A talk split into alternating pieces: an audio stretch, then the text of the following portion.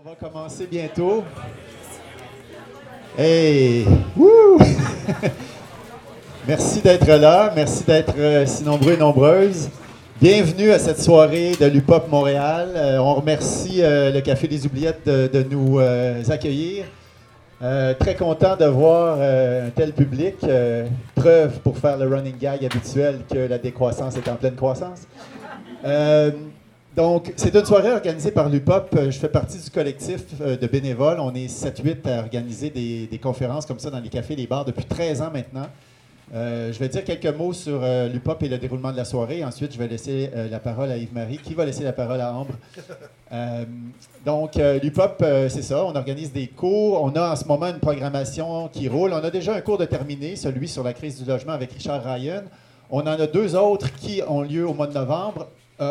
En fait, les deux autres ont lieu en même temps, les mercredis aux deux semaines. Donc, mercredi prochain, il y a un cours ici sur euh, apprivoiser les drogues avec Jean-Sébastien Fallu. Et il y a un cours en même temps euh, à la Brassée, près du cinéma Beaubien, sur les infrastructures urbaines avec euh, François Gosselin. Donc, on n'a pas eu le choix. Les deux ne pouvaient que ces dates-là. Malheureusement, il faut choisir. Et puis, ça vous tente d'aller voir ça. Sinon, que dire rapidement de l'UPOP? Ben, c'est que euh, on aime ça, euh, créer des espaces de partage de connaissances euh, dans une optique anticapitaliste, écologiste, féministe et, bien sûr, on a toujours le plan de construire un grand rayon laser vert qui va anéantir le capitalisme, mais ça, c'est un projet plus à long terme. On va essayer de rester low-tech en même temps, mais... OK, on a sur la table ici un petit euh, contenant en carton qui, euh, si jamais vous avez euh, des, des sous, je ne sais pas s'il y en a qui, en- qui traînent encore ça, là, de l'argent. On est tous bénévoles, les profs sont bénévoles, mais on imprime des petits dépliants, puis des fois, on loue des salles pour faire nos lancements. Ça nous coûte un peu d'argent. Donc, si vous mettez un dollar, ça vous tente, sinon, c'est pas grave. Et aussi, on a une feuille où vous pouvez inscrire votre nom et votre courriel. Et ça, c'est pour recevoir un avis le dimanche soir sur les cours de la semaine. Donc, un petit rappel de l'UPOP. C'est juste utilisé pour ça, si vous voulez nous laisser votre nom. Euh, ben, c'est tout. Euh, écoutez, le cours de ce soir, on est bien content d'avoir un autre cours sur la décroissance. Euh, Yves-Marie et sa gang ont déjà fait deux autres cours par le passé. C'est toujours des francs succès. Et après avoir parlé de la décroissance comme telle, il y a quoi, 5, 6, 7 ans, après aussi avoir exploré des voies de sortie du capitalisme, il y a peut-être 3-4 ans, avec Ambre entre autres. Euh, on arrive ce soir avec ce projet de cours super intéressant sur les précurseurs de la décroissance et je vais laisser Yves-Marie le soin euh, de euh, le présenter. Et tu diras qu'on a deux, deux personnes ce soir et tout ça. Merci.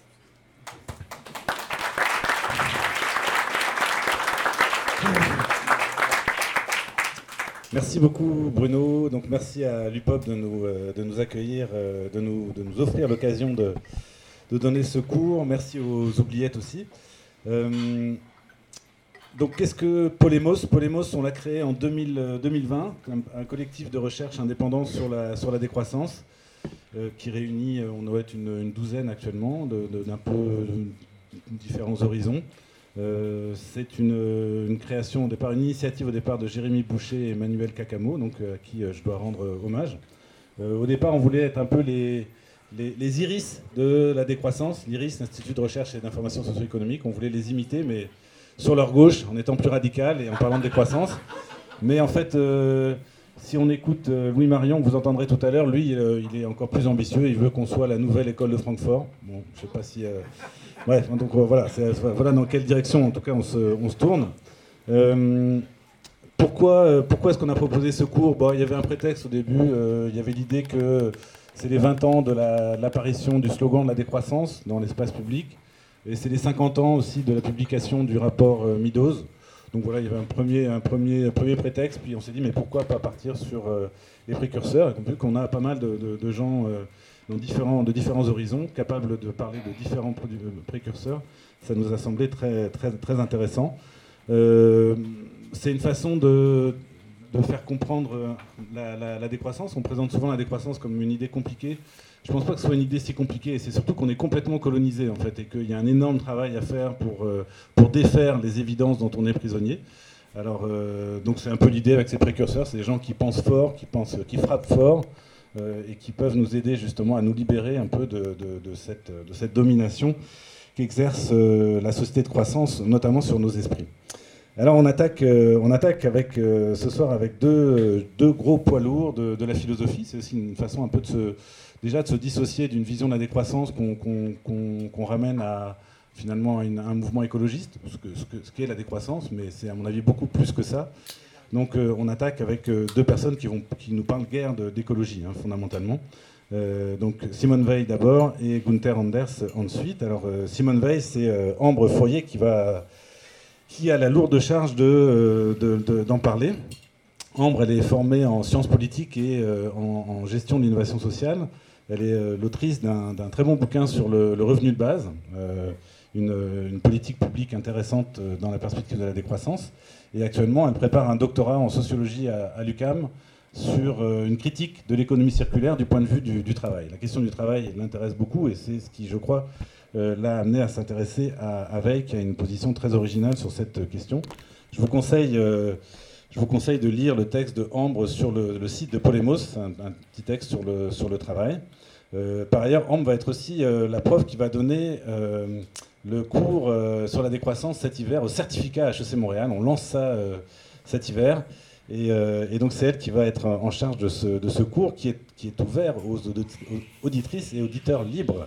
Donc c'est un cours que vous pouvez, que n'importe qui peut prendre, à condition d'avoir un peu d'expérience professionnelle ou, ou, un, diplôme, un diplôme de secondaire, ça, ça, ça, suffit pour y entrer. Donc ensuite on aura Louis, mais je présenterai Louis euh, après, après Donc, Ambre, je te passe la, parole.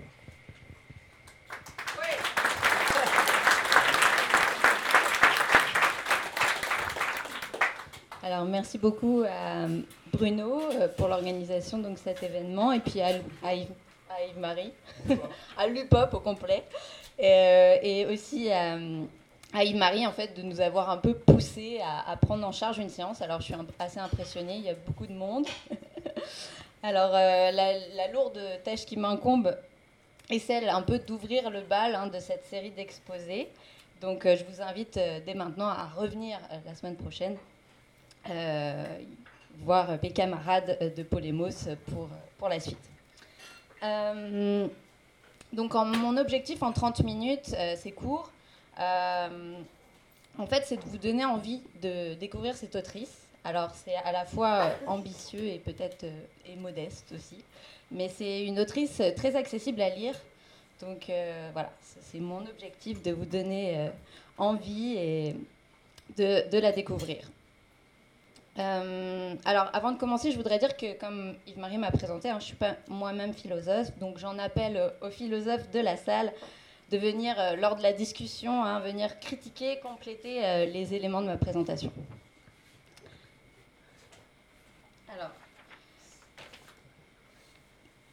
en introduction, donc, euh, en fait, je vais vous euh, parler un peu de ce qui m'a amené à, lire Veil. Ensuite, je vous présenterai en fait euh, qui était Veil. Elle, a une courte vie, mais elle a fait énormément de choses.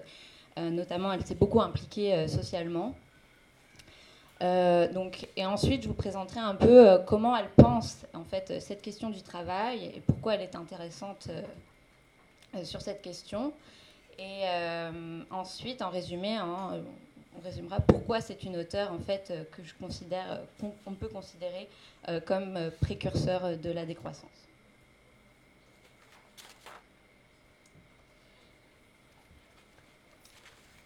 Alors, comme Yves-Marie l'a mentionné, j'ai donc travaillé pour mon mémoire de maîtrise en fait sur la question du revenu de base. Et j'ai eu l'occasion en fait de donner plusieurs présentations sur cette idée de revenu de base.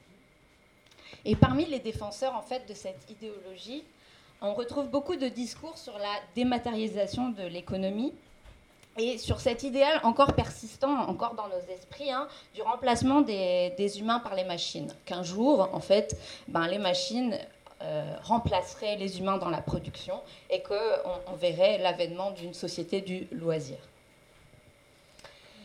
Alors je me disais, bah, cette idée déjà me gênait d'un point de vue des croissancistes parce qu'elle est, elle est vaine, mais je me disais qu'il fallait quand même être relativement hors du monde, peut-être couper un peu de la réalité, voire déraciner, hein, pour souhaiter un tel scénario. Parce qu'en en attendant les robots, titre de l'ouvrage d'Antonio Cassilli, les conditions de travail, hein, en attendant, continuent de se dégrader.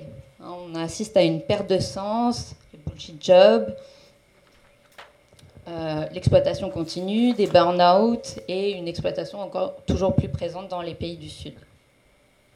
Ainsi, ces discours sur le capitalisme algorithmique, sur cette fin du travail, contribuaient, à mon sens, en fait, à opacifier, voire à empêcher les discussions politiques plus profondes sur la place du travail et la nécessaire revalorisation de certaines activités.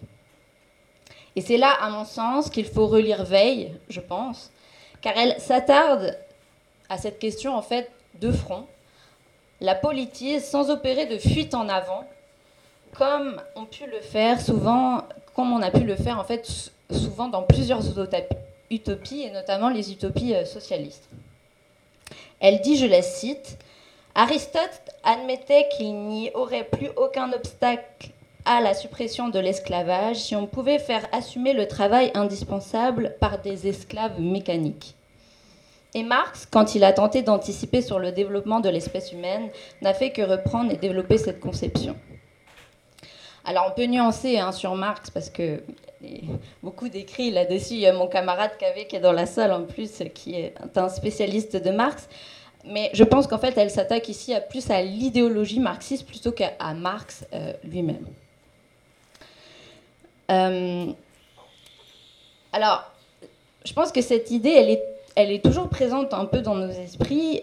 La liberté est toujours pensée comme, toujours comme affranchissement des nécessités vitales et des contraintes biophysiques. C'est comme ça qu'on pense la liberté.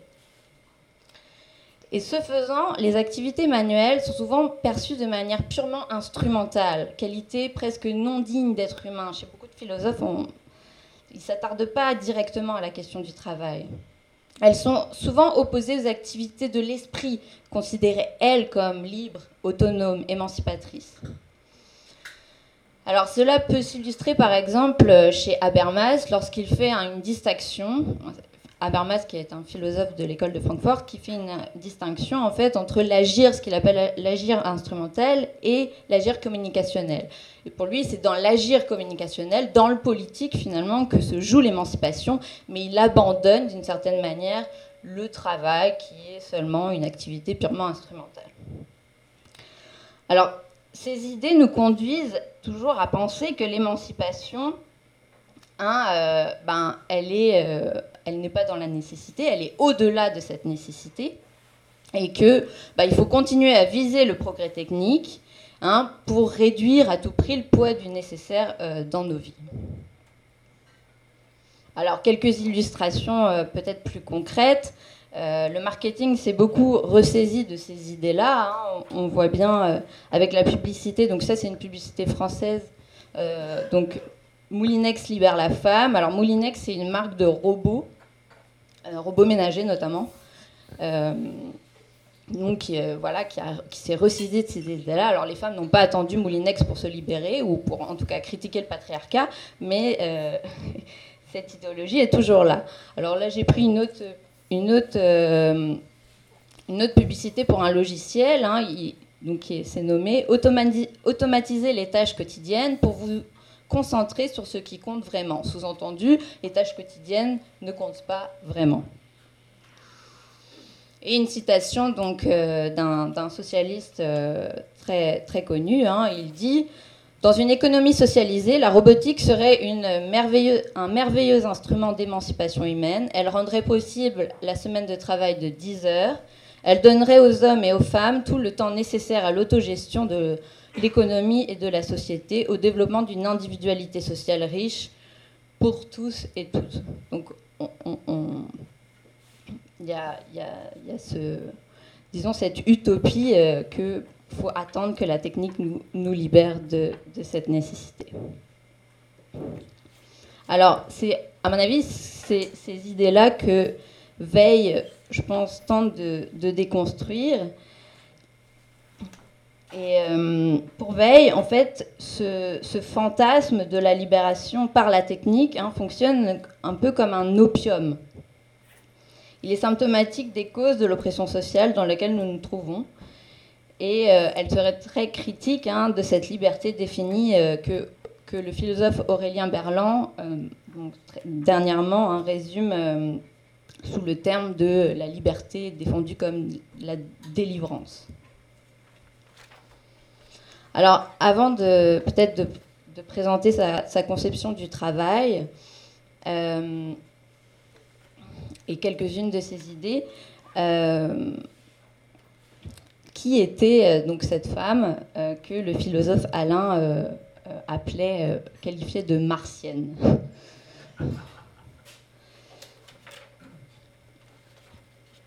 Alors, Simone Veil, elle est née euh, donc, dans une famille bourgeoise, juive, agnostique. Euh, son père est alsacien, chirurgien militaire, et sa mère est russe, femme euh, très éduquée et possédant plusieurs dons artistiques. Donc, excusez-moi. C'est aussi la sœur d'un grand mathématicien, André Veil, qu'elle admirera beaucoup. Et ses parents, en fait, la soutiendront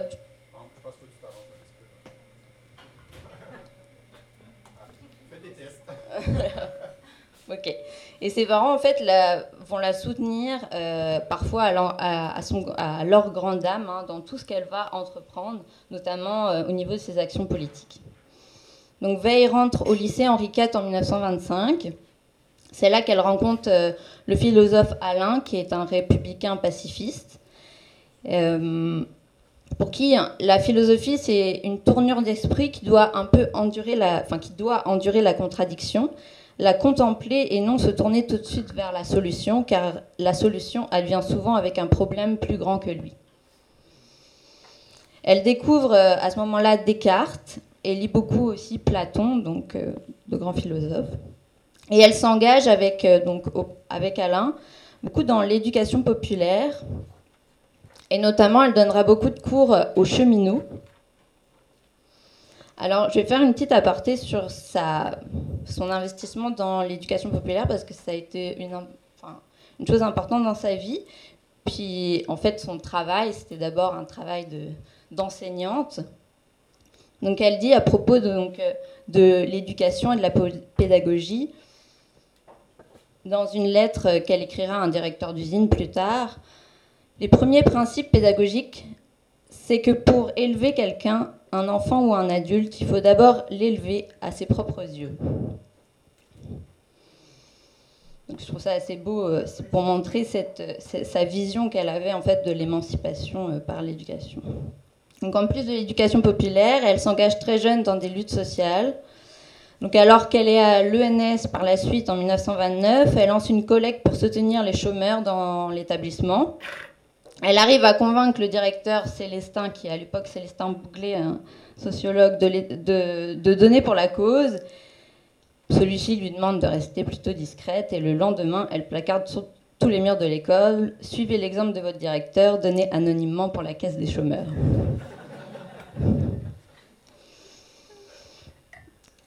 Alors, il y a quelque chose de très, on pourrait dire même très impertinent chez Simone Veil et, que je trouve très touchant. Elle tient tête aux institutions et aux hiérarchies. En fait, on peut dire qu'elle met un peu son affront, euh, qui reste une caractéristique euh, en fait euh, que possèdent plus les bourgeois, au service, elle, de la justice sociale. Donc en 1931, elle est agrégée de philosophie. Elle part enseigner au Puy et continue à s'investir énormément dans les luttes syndicales, et elle sera en fait aussi très critique par la suite de l'institution scolaire qui euh, cause en fait une forme de déracinement pour elle. Elle sera très critique de l'hyperspécialisation de, de l'enseignement. Elle dit la Renaissance a partout provoqué une coupure entre les gens cultivés et la masse. Il est résulté une culture qui s'est développée dans des milieux très restreints, séparés du monde, dans une atmosphère confinée, une culture considérable orientée vers la technique et influencée par elle, très teintée de pragmatisme, extrêmement, fragmentée par la spéculation, excusez-moi, extrêmement euh, fragmentée par la spécialisation, tout à fait dénuée à la fois de contact avec cet univers et d'ouverture vers d'autres mondes. vers l'autre monde. Elle critique aussi beaucoup en fait l'élitisme présent dans, dans cette éducation. Elle dit un système social est profondément malade quand un paysan travaille la terre avec la pensée que s'il est paysan, c'est parce qu'il n'était pas assez intelligent pour devenir instituteur. Donc il faut se remettre dans le contexte de l'époque aussi, hein, où il y a tout un, exode euh, rural et où euh, même le statut d'ouvrier en fait est un statut, euh, disons, hiérarchiquement supérieur au statut de paysan à l'époque. Et elle dit que l'éducation aussi nous fait perdre, en fait, d'une certaine manière, l'accès au monde sensible. Hein. Elle dit on croit couramment qu'un instituteur en sait plus que Pythagore, parce qu'il répète docilement que la Terre tourne autour du Soleil mais en, fait, il ne regarde plus les étoiles. Euh, donc voilà, donc ça c'est montrer en fait la manière, donc ses réflexions sur euh, la manière dont elle enseignait. En 1934 et en 1935, donc elle, elle euh, prend un congé et elle décide en fait d'aller faire sa première expérience en usine. Donc elle obtient un certificat de travail euh, grâce à Boris, Boris Souvarine, qui est un militant euh, anti-stalinien euh, de gauche, et elle, elle rentre à, Alstom, puis chez Renault. Donc là, elle va passer presque une, en tout en fait, presque une année à travailler. donc, elle est ouvrière sous presse, elle fait plusieurs types de métiers en fait dans l'usine. Alors, elle est à ce moment-là, en fait, ce qu'elle veut, c'est vivre l'expérience ouvrière, la sentir de l'intérieur et faire une. En fait, ce qu'elle fait, c'est une philosophie de l'expérience. C'est pas une établie, mais elle, tente de comprendre c'est quoi la réalité finalement euh, des ouvriers, mais euh, de l'intérieur, dans l'usine. Et euh, donc, elle est consciente elle-même des limites de son action. Hein. Une bourgeoise à l'usine, est-ce qu'elle peut vraiment comprendre en fait la réalité des ouvriers? C'est d'ailleurs ce que lui reprochera son amie Albertine Thévenon, mais elle tentera par un effort perpétuel d'attention de partager en fait le vécu et, ce qu'elle appellera le, malheur des autres. Elle se rend compte qu'en fait à l'usine, bah, il n'y a pas de temps de solidarité, les gens sont exténués, il y a une incapacité à, partager finalement ce, malheur-là. Et, euh, et voilà. Et elle-même, en fait, qui était très, très euh, euh, impertinente, si on veut, si on peut la qualifier comme ça, elle-même n'arrive plus à contester d'une certaine manière la hiérarchie. Euh, elle, voilà. Donc elle va pas se limiter non plus à, pour, pour, pour, comprendre en fait le monde du travail, elle va pas se limiter à la condition ouvrière dans ses expériences. Hein. Tous les étés, pendant qu'elle était même plus jeune et dans diverses tous ces étés, en fait, elle les passe parfois à, faire des corvées donc euh, paysannes, mais aussi elle va aussi avoir des expériences avec les pêcheurs.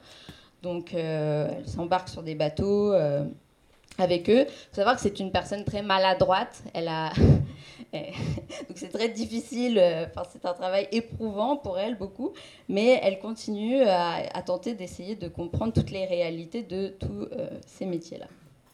En 1936 euh, c'est la révolution espagnole et elle décide en fait d'aller rejoindre la, colonne d'Eruti dans les camps anarcho-syndicalistes. Donc elle veut en fait euh, prendre part à cette révolution. Malheureusement, elle se, blesse hein, et puis euh, elle, est, elle est renvoyée à Paris très rapidement. Donc ensuite, de 1937 à 1940, elle continue son engagement et elle va rédiger de nombreux textes sur la montée euh, du fascisme notamment. Elle est allée aussi en Allemagne en 1932 euh, auparavant pour un peu observer la situation euh, en Allemagne. Elle va écrire beaucoup, beaucoup de, textes sur la montée du fascisme, mais aussi sur... donc c'est une militante aussi anti, anti-stalinienne. en 1941, donc, comme je l'ai dit, elle est juive, donc elle est interdite d'exercer. Et donc elle va se rendre à Marseille, où elle va en fait tenter de rentrer dans la résistance, mais aussi elle va faire euh, les vendanges beaucoup euh, donc chez euh, Gustave Thibon, qui publiera après un, de ses livres, donc La pesanteur et la grâce. Euh, en 1942, elle s'embarque pour les États-Unis, comme beaucoup, et puis elle finit en fait par rejoindre, parce qu'elle veut vraiment participer au mouvement de la résistance, par rejoindre Londres. Et malheureusement, elle va décéder un an plus tard donc de la tuberculose. Euh, elle est aussi euh, donc tout au long de sa vie en fait, elle a des très très forts maux de tête, elle a beaucoup de problèmes de santé. Donc en fait, elle décède très jeune, à, l'âge de 34 ans. Et c'est en 1955 que euh, Camus va publier notamment un de ses livres qui est L'enracinement. Donc plus tard, et qui dit et qui dira que c'est une des plus grandes philosophes de, de son temps. Donc euh, Simone Veil a souvent été considérée, euh, un peu balayée du revers de la main euh, en tant que mystique, parce qu'en fait elle adhère aux, idées du christianisme. elle va avoir toute une, toute une, un parcours en fait très, très, chrétien, mais elle va jamais en fait se faire baptiser. Et elle prendra aussi, elle va beaucoup militer donc dans euh, dans les syndicats, etc. Mais elle prendra jamais sa carte au Parti communiste. Donc, et euh, elle dira à propos du communisme, hein, le patron est parti, mais l'usine est restée. Et c'est ça, en fait, qu'elle critique. En fait, c'est peut-être la, nuance qu'on peut... C'est à l'usine qu'elle s'attaque, au capitalisme, certes, mais à l'usine euh, en premier lieu. Je vais prendre un peu d'eau.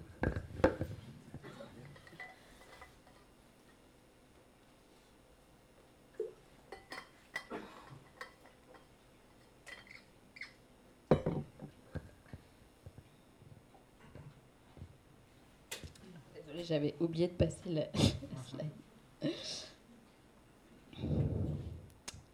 Alors, ma présentation, je, la base principalement donc, sur l'un de ses ouvrages qu'elle considérait comme peut-être l'ouvrage le plus abouti. Il euh, faut savoir qu'elle n'a elle a pas publié euh, de son vivant d'ouvrages, elle a publié beaucoup de textes, mais pas, pas des ouvrages au complet. Mais celui-ci, euh, voilà, il avait été fini pour une revue. Et euh, elle considérait que c'était euh, sa, plus grande œuvre, si on veut.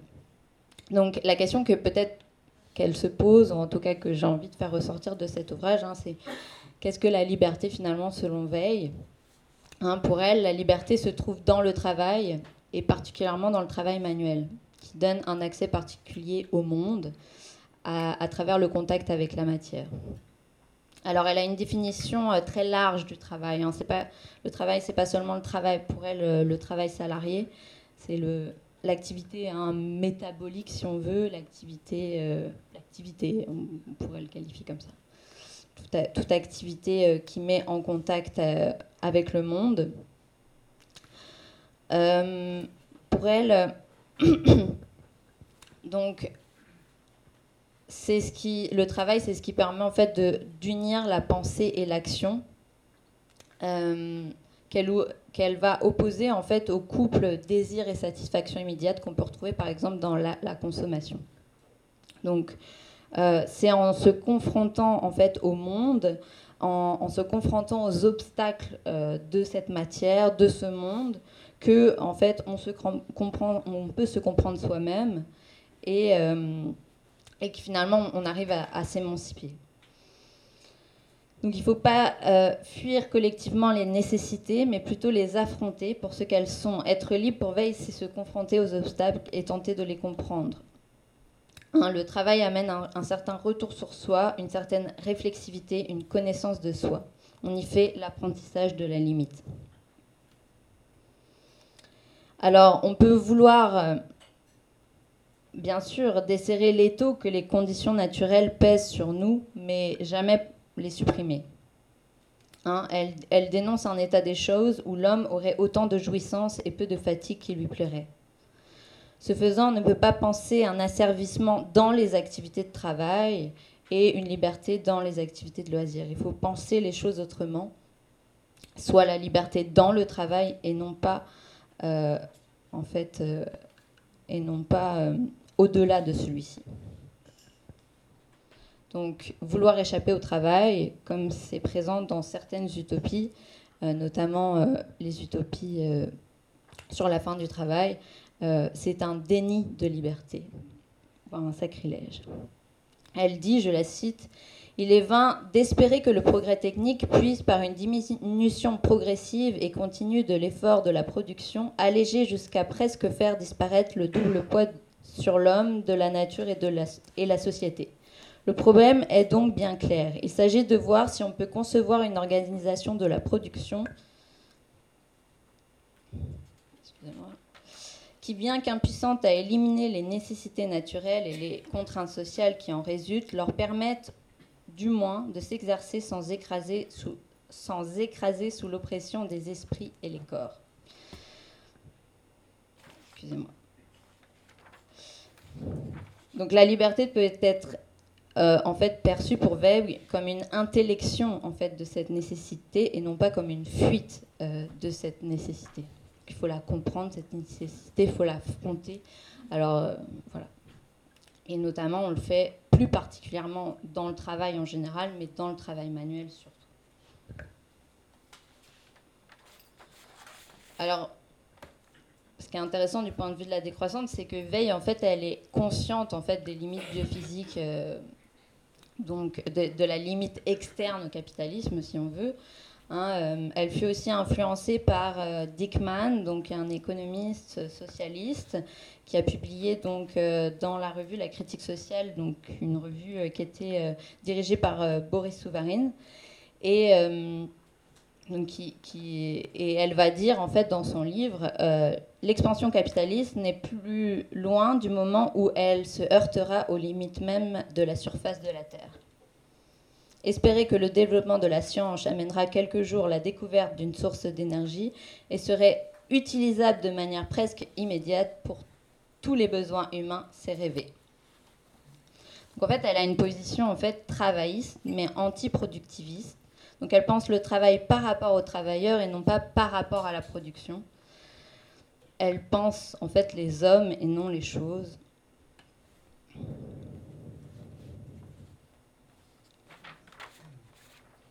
Donc, consciente des limites biophysiques. Et pour être libre, pour veille, il faut s'attaquer donc à l'oppression sociale. Pour elle, la grande entreprise déracine le travailleur, elle le prive de l'attention dans son travail. Elle dit, je cite, Les machines ne fonctionnent pas pour permettre aux hommes de vivre, mais on se résigne à nourrir les hommes afin qu'ils servent les machines. Il y a une inversion des fins et des moyens. La production devient la fin plutôt que le moyen pour bien vivre. Pour Veil, l'ouvrier ne peut pas travailler en fait. C'est ça qui est assez paradoxal. Il ne peut rien mettre de lui dans son travail. Et elle va lier aussi la question de l'industrie euh, au complexe militaro-industriel et à cette course à la puissance qu'elle nomme force. Le progrès technique ne nous allège pas du fardeau, car les fatigues et les privations devenues inutiles dans la lutte contre la nature se trouvent absorbées par la guerre menée par des hommes ou la conquête de privilèges. Donc le progrès technique, finalement, euh, en fait, ne nous libère pas il va plutôt en fait nous, aliéner.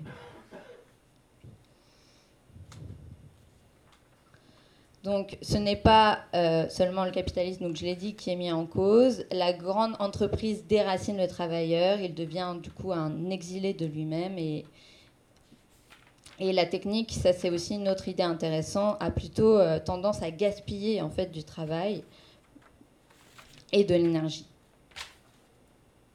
une autre citation euh, qui est, à mon avis, euh, très intéressante pour euh, son temps. Donc, les machines automatiques ne sont avantageuses qu'autant que l'on s'en sert pour produire en série et en quantité massive. Leur fonctionnement est donc lié au désordre et au gaspillage qu'entraîne une centralisation économique exagérée. D'autre part, elle crée la tentation de produire beaucoup plus qu'il n'est nécessaire pour satisfaire les besoins réels, ce qui amène à dépenser sans profit des trésors de force humaine et de matières premières.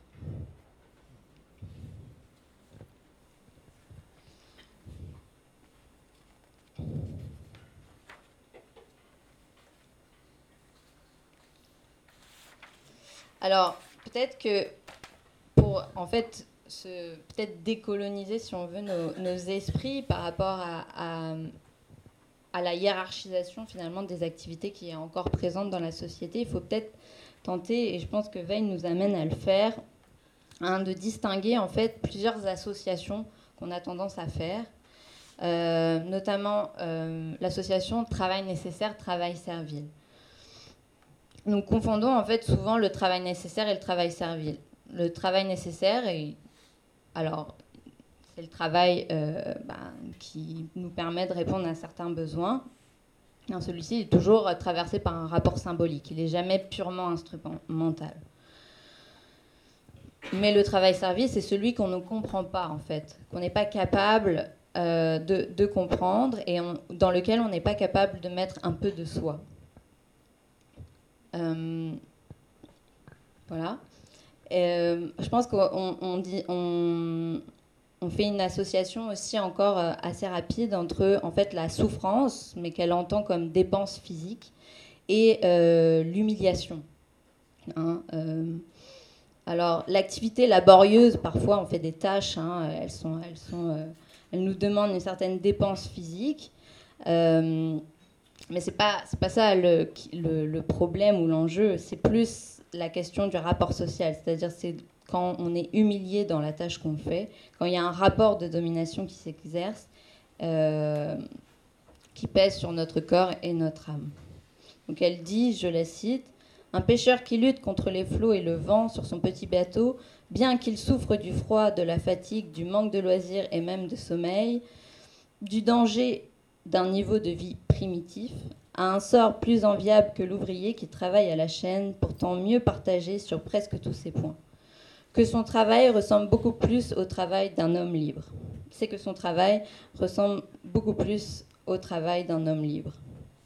Et elle va distinguer aussi euh, le rythme, euh, l'appropriation du temps euh, par le sujet. Hein. Parfois, on fait des activités machinales, mais voilà, on a un certain rythme dans notre activité et de la cadence, en fait, du, rythme qui, est, en fait, qui nous est imposé de, l'extérieur par l'objet technique. Hein, y a, euh, le rythme pour elle euh, est, quelque chose qui permet l'attention. On a une attention sur les choses. On fait une activité donc répétitive, euh, mais qui n'est pas problématique. Alors que la cadence, elle, c'est la machine, donc du point de vue extérieur, qui nous impose en fait euh, sa cadence.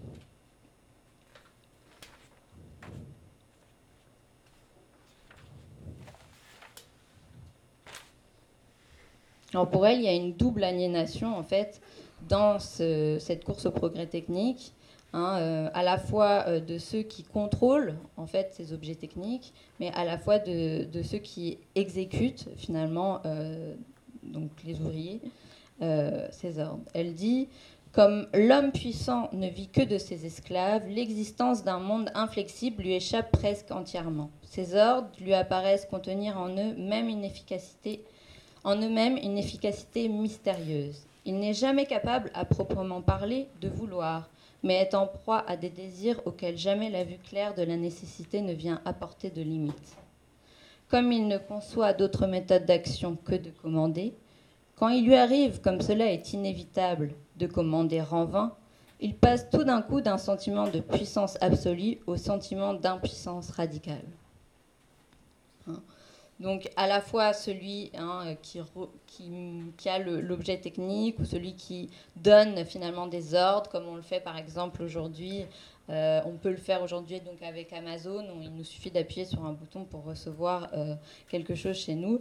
Euh, ou à l'extrême, il y a une, une philosophe, euh, enfin une traductrice euh, en France qui a, écrit un très bon article là-dessus, à l'extrême, livraison où aujourd'hui euh, on peut se faire livrer des œufs mayonnaise à, la maison, hein, un œuf dur même. voilà, donc cette, cette, distinction finalement entre bah, peut-être aujourd'hui, hein, euh, nous qui sommes dans, les pays du Nord, qui est un peu représenté par la photo de, Wally, et, tout le travail après nécessaire qui a été externalisé beaucoup dans les pays du Sud, hein, le travail très taylorisé d'une certaine manière. Euh, là une ethnographie donc, de Sarah T. Roberts derrière les écrans, hein, qui parle de tout le travail fait aux Philippines du clic et notamment de tous ceux qui regardent en fait le, les, pour que nous on ait un internet à peu près viable toutes les scènes de violence pour les trier et pour qu'on n'y ait pas accès. Voilà, et, comme on est dans un système de surproduction, il y a aussi tout un tas de travailleurs en fait qui sont obligés et contraints en fait de, vivre parmi nos, déchets, euh, voilà, mais qui sont euh, d'une certaine manière euh, aliénés. Donc en fait, l'industrie des temps modernes de Charlie Chaplin existe quand même encore, faut quand même le dire. Le travail à chaîne existe encore aujourd'hui. Il a seulement été délocalisé dans les pays du Sud. Donc le productivisme, en fait, crée, euh, et, la, technique, si on veut, hein, crée parfois des tâches plus avilissantes euh, que, euh, donc plus, plus avilissantes. Elle ne nous libère pas, et, elle crée en fait plus d'oppression sociale parfois.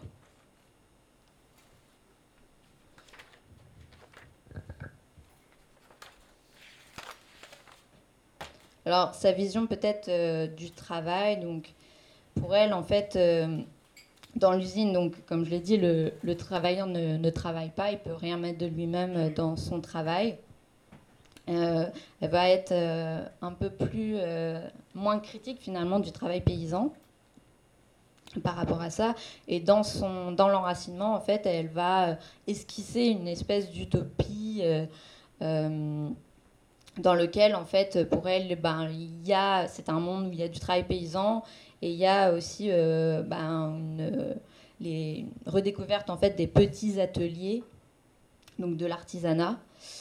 Et euh, donc un travail en fait qui permet pour elle euh, la contemplation. Donc elle dit une très belle phrase, non seulement que l'être humain sache ce qu'il fait, mais si possible qu'il en perçoive l'usage, qu'il perçoive la nature modifiée par lui, que pour chacun son propre travail soit un objet de contemplation.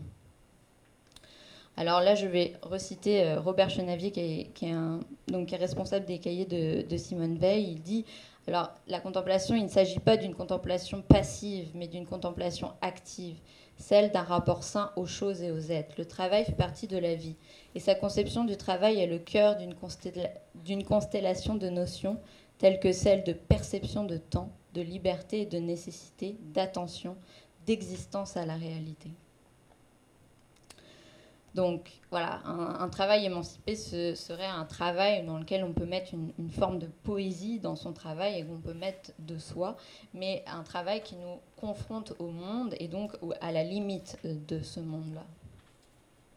Elle va valoriser aussi euh, beaucoup euh, hein, l'apprentissage en fait des techniques hein, pour qu'on puisse en fait comprendre ces techniques, que l'ouvrier puisse les maîtriser ou que le travailleur plutôt puisse les maîtriser. Euh, donc euh, ça c'est relativement proche en fait de, ce qu'on appelle aujourd'hui les low-tech. Euh, hein, que la technique soit adaptée au travailleur et non l'inverse, que le travailleur ne s'adapte pas à la technique, mais que la technique soit conçue pour lui et avec lui. et elle va valoriser aussi un monde en fait qui soit accessible à la compréhension sensorielle, donc peut-être un monde à une plus petite échelle, plus petite échelle humaine.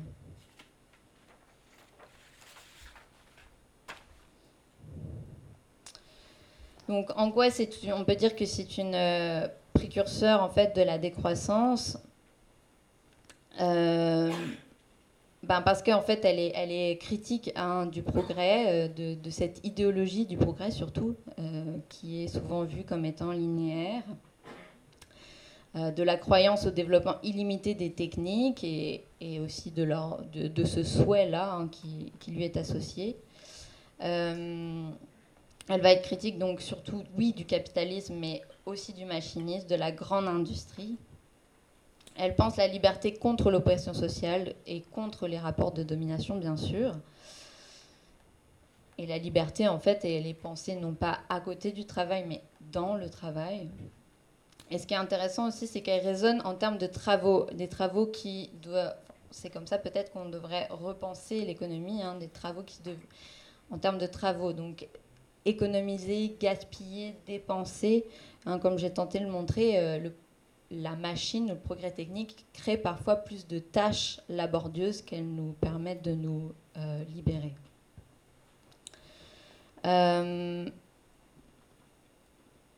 Elle, euh, donc, euh, elle va revaloriser l'autonomie dans le travail à travers notamment le, modèle euh, coopératif, si on veut.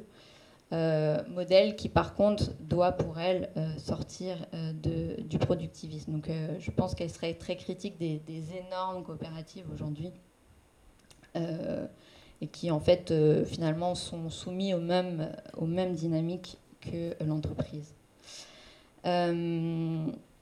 Elle assume l'idée de limite, hein, contrairement à ces utopies technicistes, et euh, limite en fait qui nous impose ben, une forme de, vulnérabilité face au monde dans lequel on vit. Et donc on doit penser la liberté euh, avec elle et non contre elle, donc avec cette vulnérabilité, avec ses limites biophysiques et non contre euh, ses limites biophysiques. Voilà, donc, euh, ben, je ne sais pas si j'ai été très claire, c'est difficile de résumer euh, sa pensée. Euh, mais pour peut-être aller plus loin, donc il y a donc plusieurs ouvrages. Terre et liberté, donc qui a été rédigé par Aurélien Berland, je pense qui est sorti en 2021, que je vous invite à lire. C'est lui qui donc critique en fait cette idéologie de la liberté des, enfin, définie dans notre monde comme délivrance.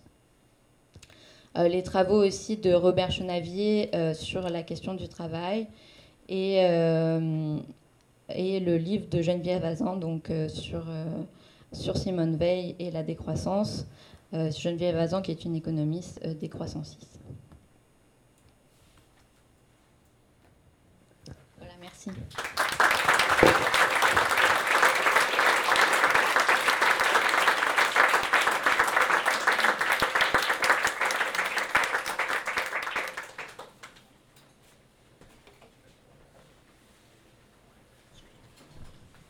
J'aurais mis la, pression. Je trouve que l'UPOP, en fait, c'est vraiment ce qui est le plus difficile pour un, pour un prof. Euh, être prof à l'université, quand on a l'autorité, euh, c'est facile. Euh, et puis à l'UPOP, en fait, souvent, il y a une partie de la salle qui en sait plus que vous-même sur ce que vous racontez. C'est quand même pas mal flippant. Là, je vois qu'il y a notamment ma collègue Pascal Devette qui est là, qui est une très bonne spécialiste de, de veille. Pas évident pour Ambre là, de, de prendre la parole devant, devant Pascal et devant d'autres que, que, je ne connais pas. Enfin, donc, bon chapeau. Euh, chapeau à, toi. Euh, maintenant, donc, euh, on va passer la parole à, Louis Marion. Louis, alors lui, c'est pas un tout jeune, c'est un vieux briscard. et on pourrait dire que c'est même lui-même un précurseur de la décroissance au Québec, en fait, hein, Louis, puisque il est cofondateur du mouvement québécois pour la décroissance conviviale en 2007. il est l'auteur du manifeste qui, qui, a été rédigé en 2005 ici euh, avec euh, quelques-uns, mais c'était lui le principal auteur. Louis, euh, Louis donc est, depuis l'auteur d'un bouquin, d'un excellent bouquin qui résonne beaucoup avec plein de choses que Anne vient de raconter. Le, titre du livre de, de Louis, c'est Comment exister encore Euh, peut-être que l'apport, principal de Louis, c'est de, euh, faire euh, une critique des technosciences et de l'économie comme forme de domination sur nos, vies. Ça, a beaucoup, influencé finalement toute la réflexion sur la décroissance ici à, Montréal. Et ça, c'est en partie le fruit justement de l'influence de Gunther Anders, dont, dont, Louis va nous parler. Donc Louis est, un des, premiers lecteurs de Gunther Anders au, Québec. Donc euh, on a la bonne personne pour nous en, nous en parler maintenant. on va essayer de voir si la technique fonctionne, euh, parce que le paradoxe c'est que Louis donc a, des gros problèmes de santé et donc ne peut pas sortir de chez lui. Euh, et, donc l'ironie de la situation, c'est qu'il va nous faire une critique de la technoscience et du high-tech via cette saloperie de, de machine qui, espérons-le, va marcher. Quoi. donc, donc voilà, je, je vais voir si ça fonctionne.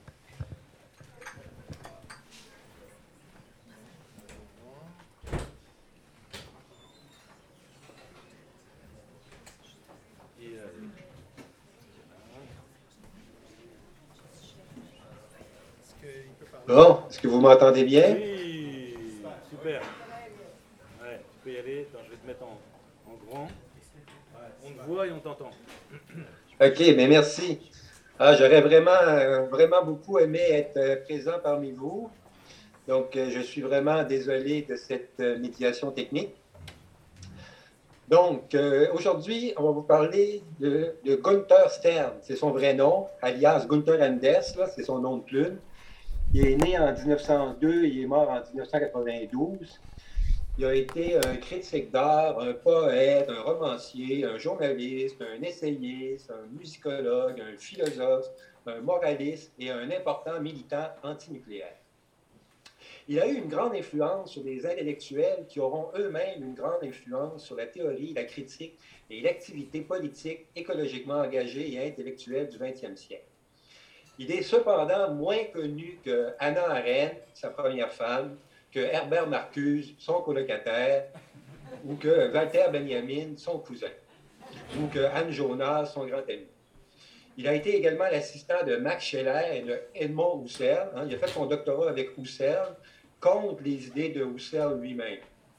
Il a été également un proche de Bertolt Brecht, de Alfred Doblin, de Stéphane Zweig. Il a grandement influencé Sartre, Lévinas et même été plagié par Adorno, Marcuse, Guy Debord et bien d'autres. En 1933, suite à la prise du pouvoir par Hitler, il est obligé de se réfugier en France, étant donné sa condition, bien que non croyant, sa condition de juif et d'intellectuel antifasciste, qui organisait d'ailleurs à Berlin des soirées de discussion critique autour de Mein Kampf, livre qu'il prenait très au sérieux. Il s'efforçait de faire connaître la nécessité de s'en méfier. On sait que l'histoire lui a donné raison d'avoir peur des idées de Hitler. Il a donc été beaucoup plus lucide que d'autres philosophes comme Heidegger, dont il a suivi des cours. Il raconte d'ailleurs dans son livre autobiographique, Et si je suis désespéré, qu'est-ce que vous voulez que j'y fasse? que lors du party d'inauguration de la cabane de Heidegger dans la forêt noire, eh bien, il y a Madame Heidegger, qui était une, admiratrice de, Hitler, qui lui aurait demandé, main dans la main tout innocemment, euh, car elle, euh, dit Anders, elle n'avait aucune idée de ce à quoi pouvait ressembler un juif. Donc, elle lui demande pourquoi il n'adhérait pas au parti. Donc, Anders de lui répondre poliment que le parti en question, bien, il voulait plutôt l'exclure. Donc, pourquoi est-il si peu connu? Même si aujourd'hui, il est de plus en plus connu puisque son œuvre vieillit bien comme un bon vin. Avec le temps, on découvre sa lucidité.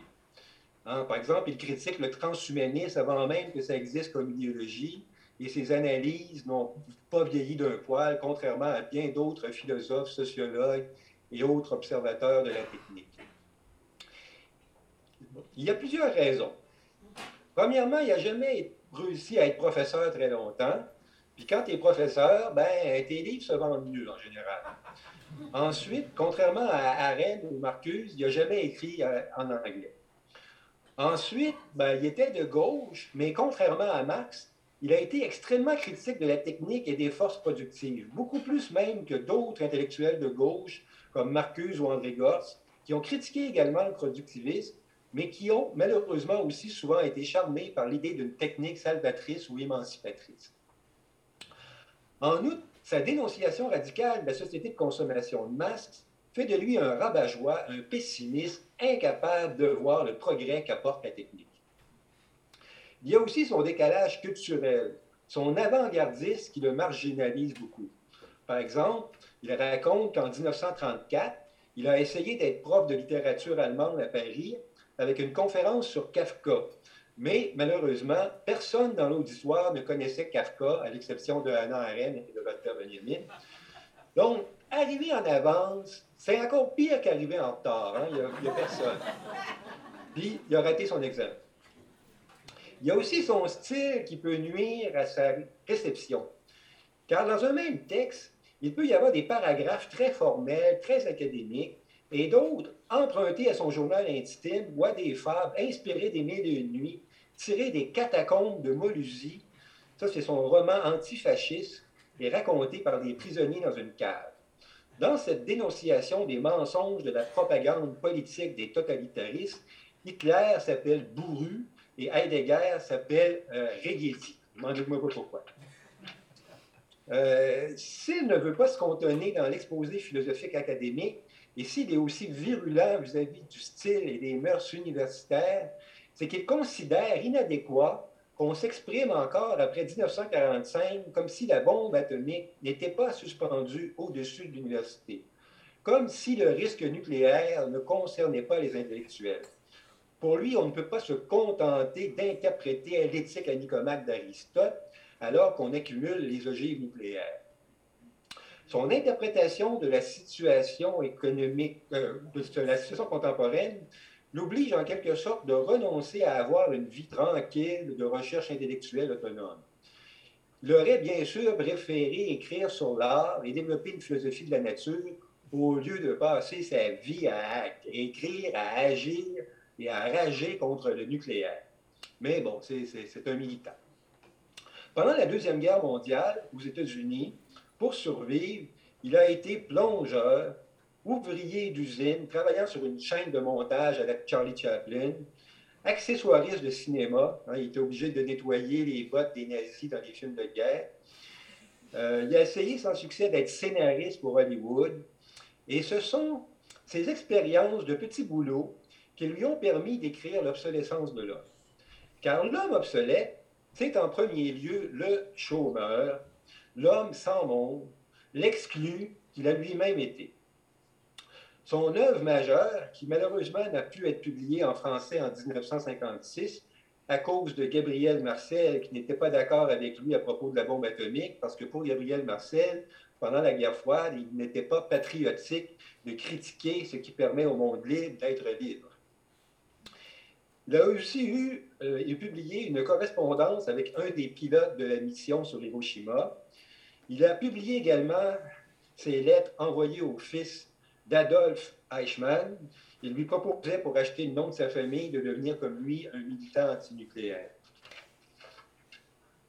Une autre raison de sa moindre notoriété, outre sa radicalité et sa marginalité, s'explique peut-être parce que les philosophes de son entourage lui ont fait un peu d'ombre en référant à lui peut-être moins qu'il le devrait. Il y a beaucoup d'exemples de ça. Euh, dans son œuvre majeure, euh, publiée en 1956, intitulée L'obsolescence de l'homme, il se demande si nous ne sommes pas, par notre capacité technique de fabrication, sur le point de construire un monde au pas duquel nous serions incapables de marcher, et qu'il serait absolument au-dessus de nos forces de comprendre un monde qui excéderait absolument notre force de compréhension, la capacité de notre imagination et de nos émotions, tout comme notre responsabilité. J'ai remarqué que deux ans plus tard, en 1958, Anna Arendt, dans La condition de l'homme moderne, exprime la même idée obsessionnelle chez Anders, mais un peu plus simplement. Elle dit Mais il se pourrait que nous ne soyons plus jamais capables de comprendre, c'est-à-dire de penser et d'exprimer les choses que nous sommes cependant capables de faire. Ce qu'Arendt exprime ici, c'est l'idée du décalage prométhéen.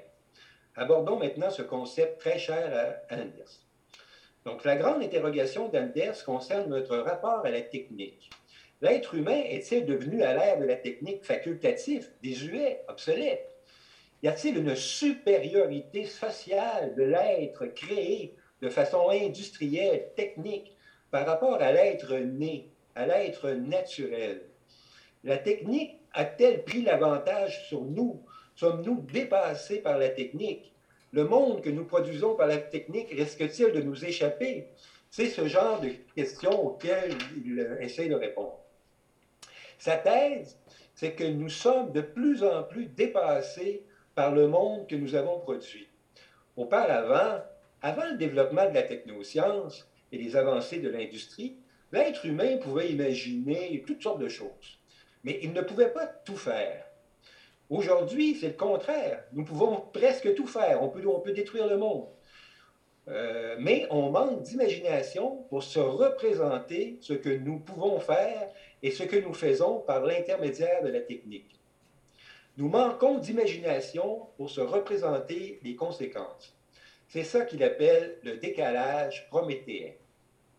Il s'agit du constat que ce que nous pouvons faire par notre capacité scientifique et industrielle de fabrication dépasse de beaucoup ce que nous pouvons nous représenter, éprouver, sentir ou imaginer. L'Homo faber finit par avoir préséance sur l'Homo sapiens. Nous ne pouvons pas penser, sentir ou imaginer ce que pourtant nous savons faire. Nous sommes en retard sur ce que nous-mêmes avons produit.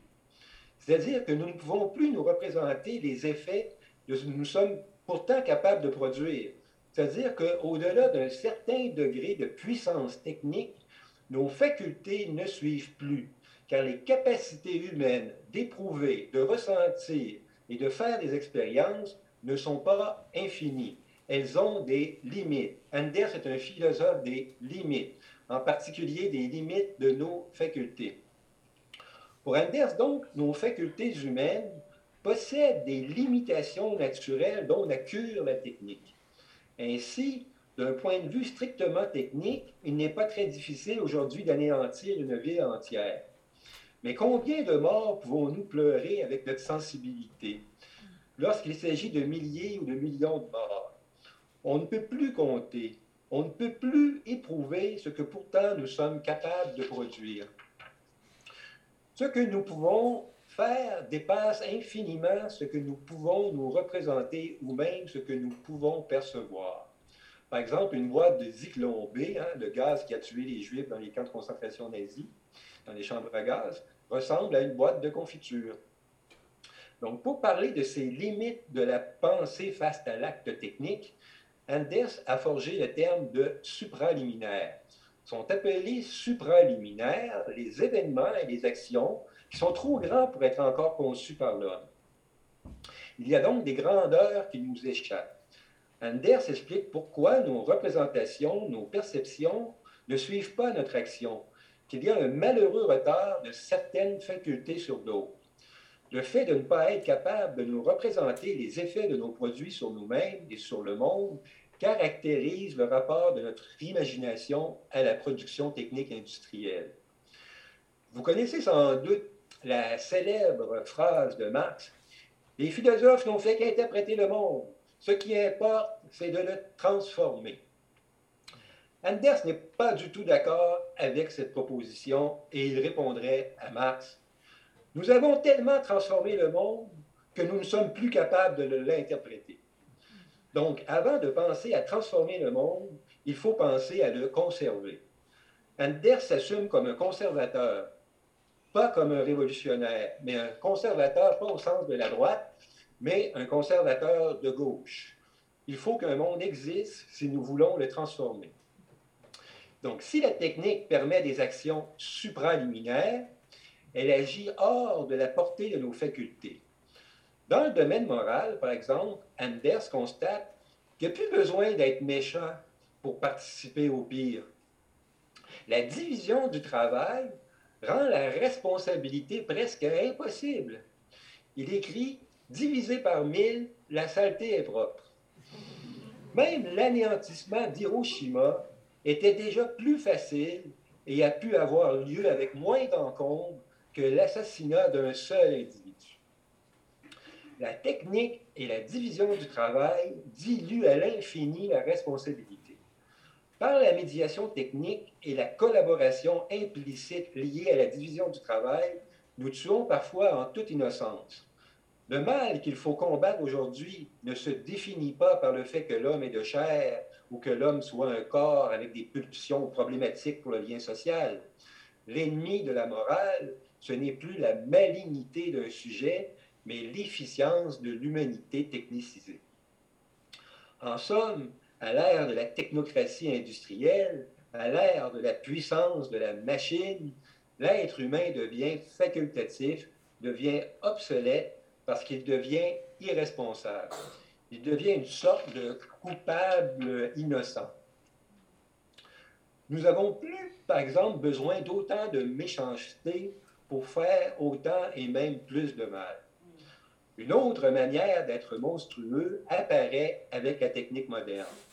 Pensons qu'aucun des pilotes d'Hiroshima n'a eu besoin de mobiliser la quantité de haine qu'il a fallu à Caïn pour tuer son frère Abel. D'ailleurs, on fait bien attention, souligne Anders, à ce que les actes de bombardement ne soient pas perçus par les pilotes comme leurs actes, mais comme une mission, un simple travail. La technique détruit la liaison entre le sujet et son acte, et à partir du moment où les coupables n'ont plus besoin d'être méchants pour accomplir le mal, ils ne peuvent pas non plus dans cette situation réfléchir à leurs actes. On a un problème moral ou écologique potentiel évident ici.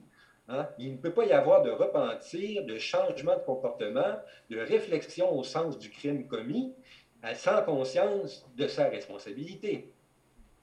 Donc, Anders comprend que l'éthique, comprise de manière traditionnelle, ne tient pas compte des problèmes nouveaux causés par la technoscience. Ça, c'est une idée qui, en général, est associée à Anne Jonas. Anders dit Jusqu'ici, les problèmes de morale consistaient à se demander comment les hommes devaient traiter les hommes, comment les hommes devaient considérer les hommes, comment devait fonctionner la société. Il ne s'est guère trouvé de théoricien de la morale pour mettre en doute le fait qu'il continuerait à y avoir des hommes et qu'il devait en être ainsi. À la question de savoir comment l'humanité devait continuer à exister, c'est substituer celle de savoir si elle devait ou non continuer à exister. La philosophie avant lui part donc de l'évidence de la pérennité du monde, mais avec la bombe A et H, et aujourd'hui avec le réchauffement climatique, nous ne savons plus si ce monde dans lequel nous vivons continuera euh, d'exister. Auparavant, chaque mort avait lieu dans le monde et chaque époque dans l'histoire continue. Ce type de mort est désormais mort, parce que désormais, nous devons tenir compte de la mort du monde ou de l'histoire même. Ce qui nous menace, c'est la mort de la mort. Pour Anders, il est donc certain que nous vivons désormais dans le temps de la fin et que le monde dans lequel nous vivons est par conséquent un monde incertain et fragile qu'il faut tenter de conserver. Car depuis l'existence de la bombe atomique, son maintien dans l'être n'est plus assuré. Être dans le temps de la fin, dans le temps du délai, signifie pour lui être dans cette époque où nous pouvons chaque jour provoquer la fin du monde. Anders écrit La possibilité de notre anéantissement définitif est, même si celui-ci n'a finalement jamais lieu, est l'anéantissement définitif de nos possibilités. Anders veut donner des armes intellectuelles à notre époque, qui, selon lui, n'a jamais été aussi peu armée contre ce qui est devenu réellement possible. L'idéologie du progrès ne va pas dans le sens de mettre un frein au développement incontrôlé, mais plutôt dans le sens de la transformation de l'idée d'un royaume sans apocalypse, sécularisé dans le progrès, en la possibilité bien réelle d'une apocalypse sans royaume donc d'une fin du monde sans salut, contrairement à l'idée chrétienne. Anders n'est pas contre l'utilisation d'outils, mais il est critique de notre inconscience et de la faiblesse de nos facultés au sujet des effets invisibles et négatifs de la technique. Ah, on sait que, on en a parlé, Aristote disait que euh, si l'outil pouvait se mouvoir lui-même, nous n'aurions pas besoin d'esclaves. Anders dirait plutôt que depuis que l'outil est devenu capable de se mouvoir, nous nous transformons en esclaves, en rouage de la méga-machine. Et contrairement à Marx, il ne voit rien de potentiellement émancipateur dans cette situation, mais plutôt les prémices de ce qu'il appelle la honte prométhéenne. Qu'est-ce que la honte prométhéenne maintenant?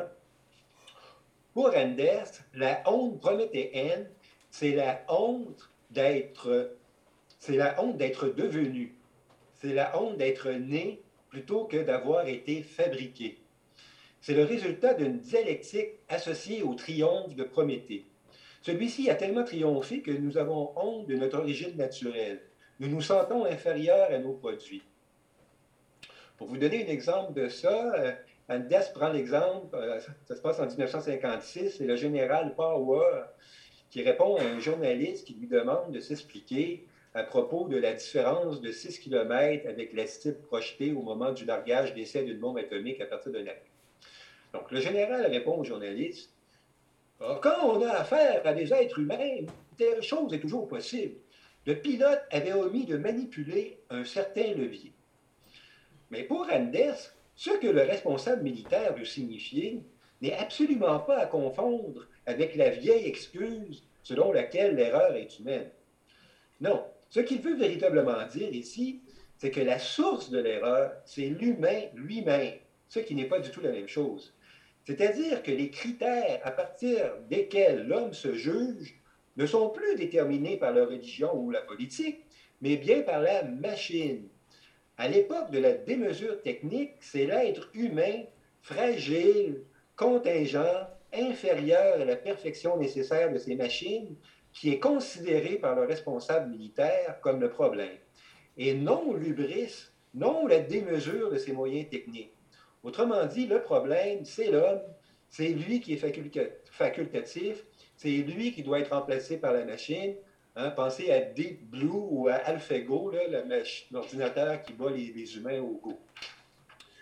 Donc, c'est lui encore qui peut oublier de peser sur un bouton en larguant une bombe atomique. Le problème n'est jamais qu'on a affaire à des avions pouvant larguer des bombes atomiques. Donc, le discrédit de la nature, la honte d'être né, Anders le voit dans l'idéologie du self-made man américain et dans la philosophie existentialiste de Heidegger. Le self-made man, c'est celui qui ne veut rien devoir à autrui. L'homme qui ne veut pas être devenu, qui ne veut pas être né, mais souhaite ne se devoir lui-même qu'à lui-même comme son propre produit. De même que le Dasein heideggerien, l'être là, l'être jeté dans le monde, doit exister par lui-même, son existence est une entreprise individuelle. Le concept de honte prométhéenne chez Anders ne signifie pas la honte de n'être qu'une chose parmi les choses, mais plutôt la honte de ne pas être une chose, d'être né au lieu d'avoir été fabriqué par le génie de l'industrie humaine. Il écrit Désormais, ce qui nous fait rougir, nous fait honte, ce n'est pas d'être utilisé par la production, ce n'est pas d'être pareil, transformé en chose comme chez Marx. C'est au contraire de ne pas l'être assez qui nous fait honte. C'est d'être inférieur en force et en précision à nos instruments qui nous affligent pathologiquement. Nous ne pouvons pas finalement être upgradables comme nos ordinateurs. La honte prométhéenne est une approche théorique intéressante pour aborder les causes de la croyance que beaucoup de gens aujourd'hui semblent partager et ce contre quoi la décroissance lutte, c'est-à-dire la croyance que la technique peut nous sauver, résoudre à peu près tous les problèmes. Que nous pouvons, grâce à Prométhée, nous délester de la nécessité, nous délivrer du mal. Mais pour Anders, au contraire, sous le prétexte de nous libérer du travail, de nous délivrer de la nécessité ou des contraintes de la nature, les machines nous transforment en animal laborieux et constamment mobilisés. Un bon exemple de ça, de cette honte prométhéenne, c'est le transhumanisme, où c'est quand une, intelligence artificielle est promue à la tête d'une entreprise, comme ça a été annoncé récemment dans les journaux.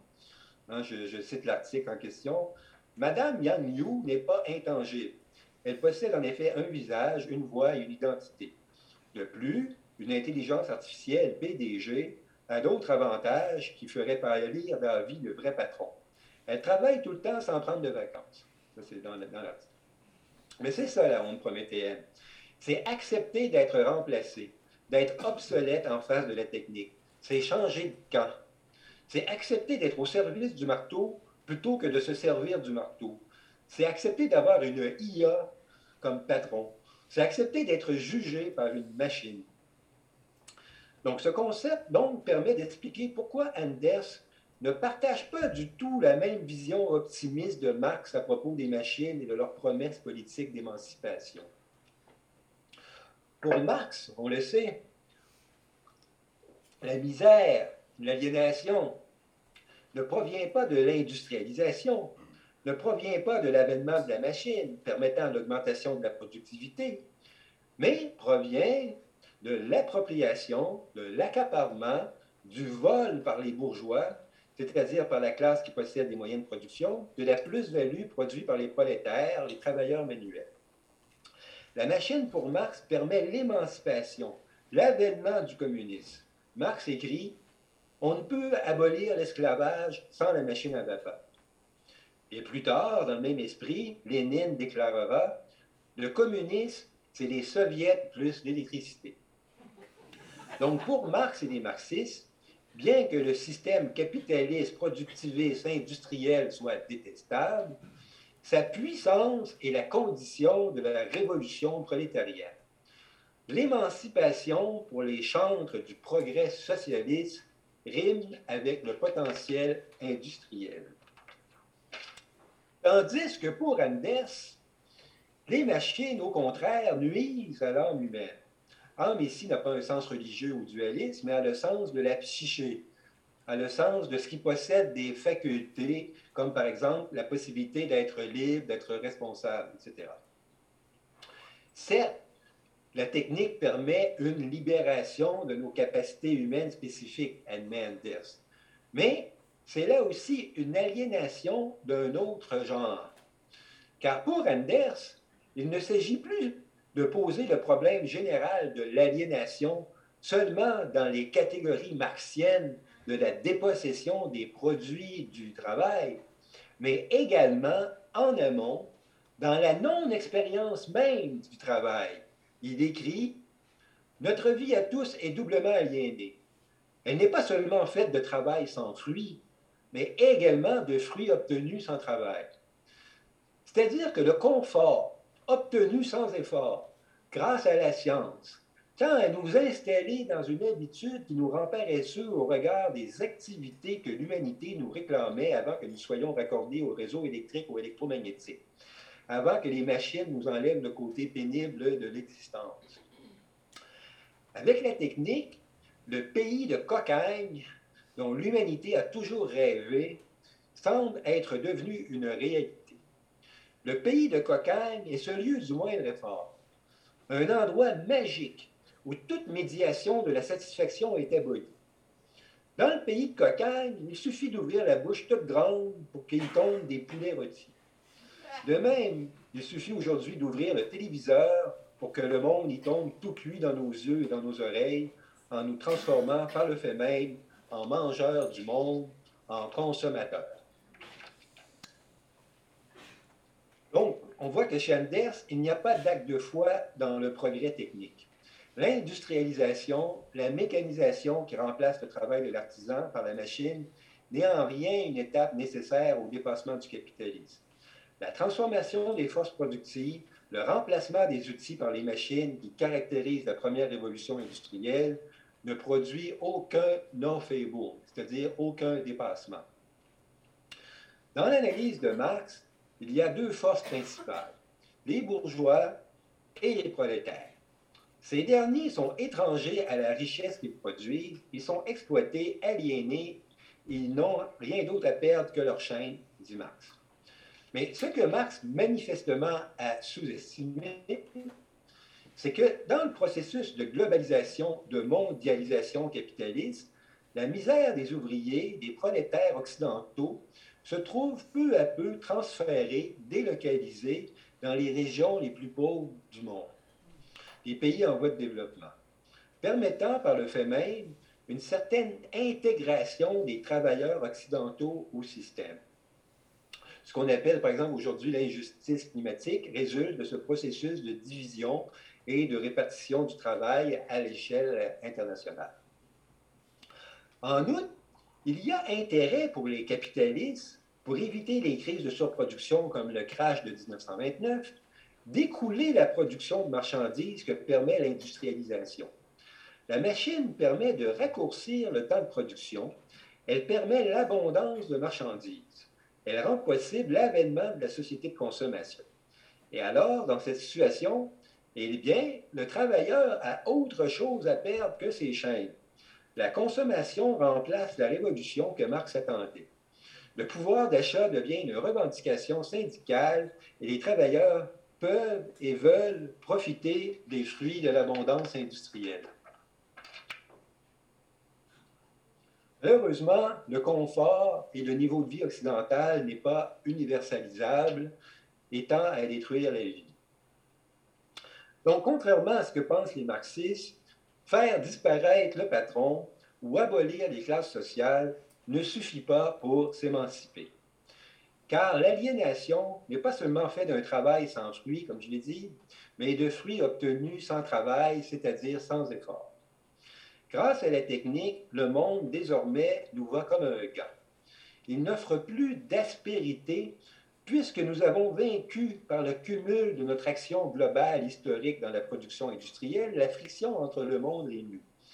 Mais en voulant réduire au minimum la résistance du monde par la maîtrise technique, nous risquons de le faire disparaître en tant que monde que nous habitons pour le remplacer par un monde artificiel qui n'offre plus de résistance à notre capacité de tout transformer. Hein. Bonjour l'Anthropocène. Donc, Marx opposait production et consommation. Au contraire, Anders insiste sur le côté productif de la consommation de marchandises de masse, de la consommation de loisirs, d'écoute de télévision et de radio. La consommation atomisée d'événements à domicile intègre l'homme à la marchandisation totale du monde. Ainsi, les choses sont libres, c'est l'homme qui ne l'est pas. Pour lui, l'humanité abandonne aux machines sa liberté. Elle se déserte elle-même, en quelque sorte, en changeant de camp, en prenant le parti des machines et de la transformation du monde en machine, au lieu de prendre le parti des plantes et des animaux. L'idée que défend Anders est que notre monde actuel, dans son ensemble, se transforme en machine qu'il est en passe de devenir machine. C'est du moins la tendance. Car, chez Anders, comme la raison d'être des machines réside dans la performance, et même dans la performance maximale, elles ont besoin, tout autant qu'elles sont, d'environnements qui garantissent ce maximum. Et ce dont elles ont besoin, elles le conquièrent. Toute machine est expansionniste, pour ne pas dire impérialiste. Chacune se crée son propre empire colonial de services composé de transporteurs, d'équipes de fonctionnement, de consommateurs, etc. Les machines ont donc une tendance immanente à l'expansion. Il incarne le principe de la croissance sans fin, puisque pour leur fonctionnement, les machines nécessitent un entretien, un approvisionnement, une vitesse et une précision d'approvisionnement qui ne peuvent être réalisées de manière satisfaisante que par d'autres machines.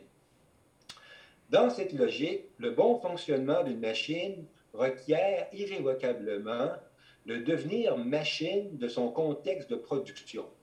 Hein? Et nous comprenons ici que le contexte de production des machines, c'est bien évidemment la société.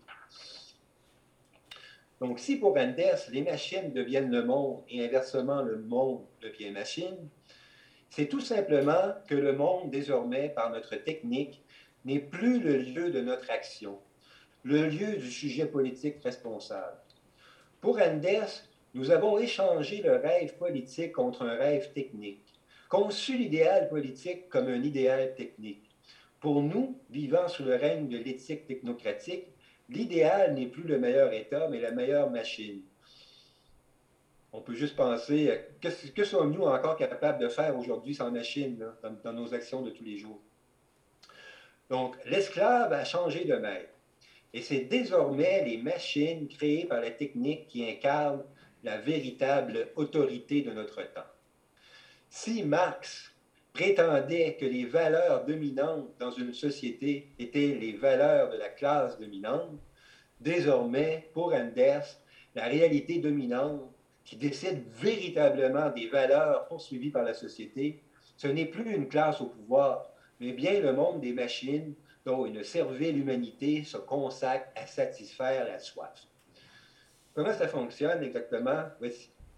Anders écrit Chaque marchandise a soif d'une autre, ou plus exactement d'autres marchandises. Chacune aussi nous donne soif d'autres marchandises. Il n'est pas difficile d'acheter, le plus dur vient après, car le propriétaire de la marchandise doit faire de la soif de la marchandise, de sa soif de lessive, de sa soif d'essence, sa propre soif. Et aussi dur qu'il puisse trouver d'avoir tant de bouches à nourrir, celle de tous les objets qui sont devenus sa propriété, il ne lui reste plus qu'à subvenir à leurs besoins, et c'est ce qu'il fait avant même de s'en être rendu compte. Qui a besoin de A doit aussi avoir besoin de B. Et qui a besoin de B doit aussi avoir besoin de C. Car nos besoins ne sont désormais plus que l'empreinte ou la reproduction des besoins des marchandises elles-mêmes. Et si ce dont nous aurons besoin demain n'est ni écrit dans les étoiles, ni dans notre cœur, ni même dans notre estomac, c'est en revanche écrit dans le réfrigérateur que nous avons acheté hier, dans le poste de télévision, etc. On comprend donc que la soif des marchandises n'est rien d'autre que l'interdépendance de l'ensemble de la production, c'est-à-dire le fait que l'existence de chaque produit nécessite et implique l'existence de tous les autres. C'est aussi la raison essentielle pour laquelle il nous est désormais impossible de considérer les objets techniques, les machines produites par l'industrie capitaliste technoscientifique comme des moyens. À vrai dire, aucune d'entre elles ne peut être isolée et détachée du système de l'ensemble des machines produites de manière industrielle. On a toujours affaire à des produits et à des objets techniques qui n'ont aucune existence indépendante, qui ne sont pas des objets insulaires ni des outils neutres. En conclusion, par rapport au projet de décroissance, on peut imaginer un monde égalitaire et écologique, mais ce n'est pas suffisant. Il nous faut aussi faire décroître l'aliénation. Merci.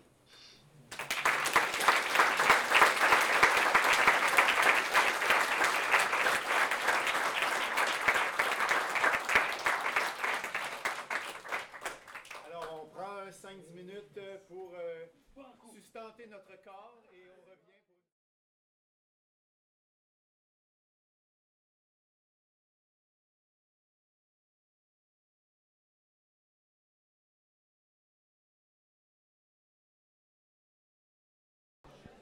C'est le meilleur maintenant, c'est la discussion, le débat.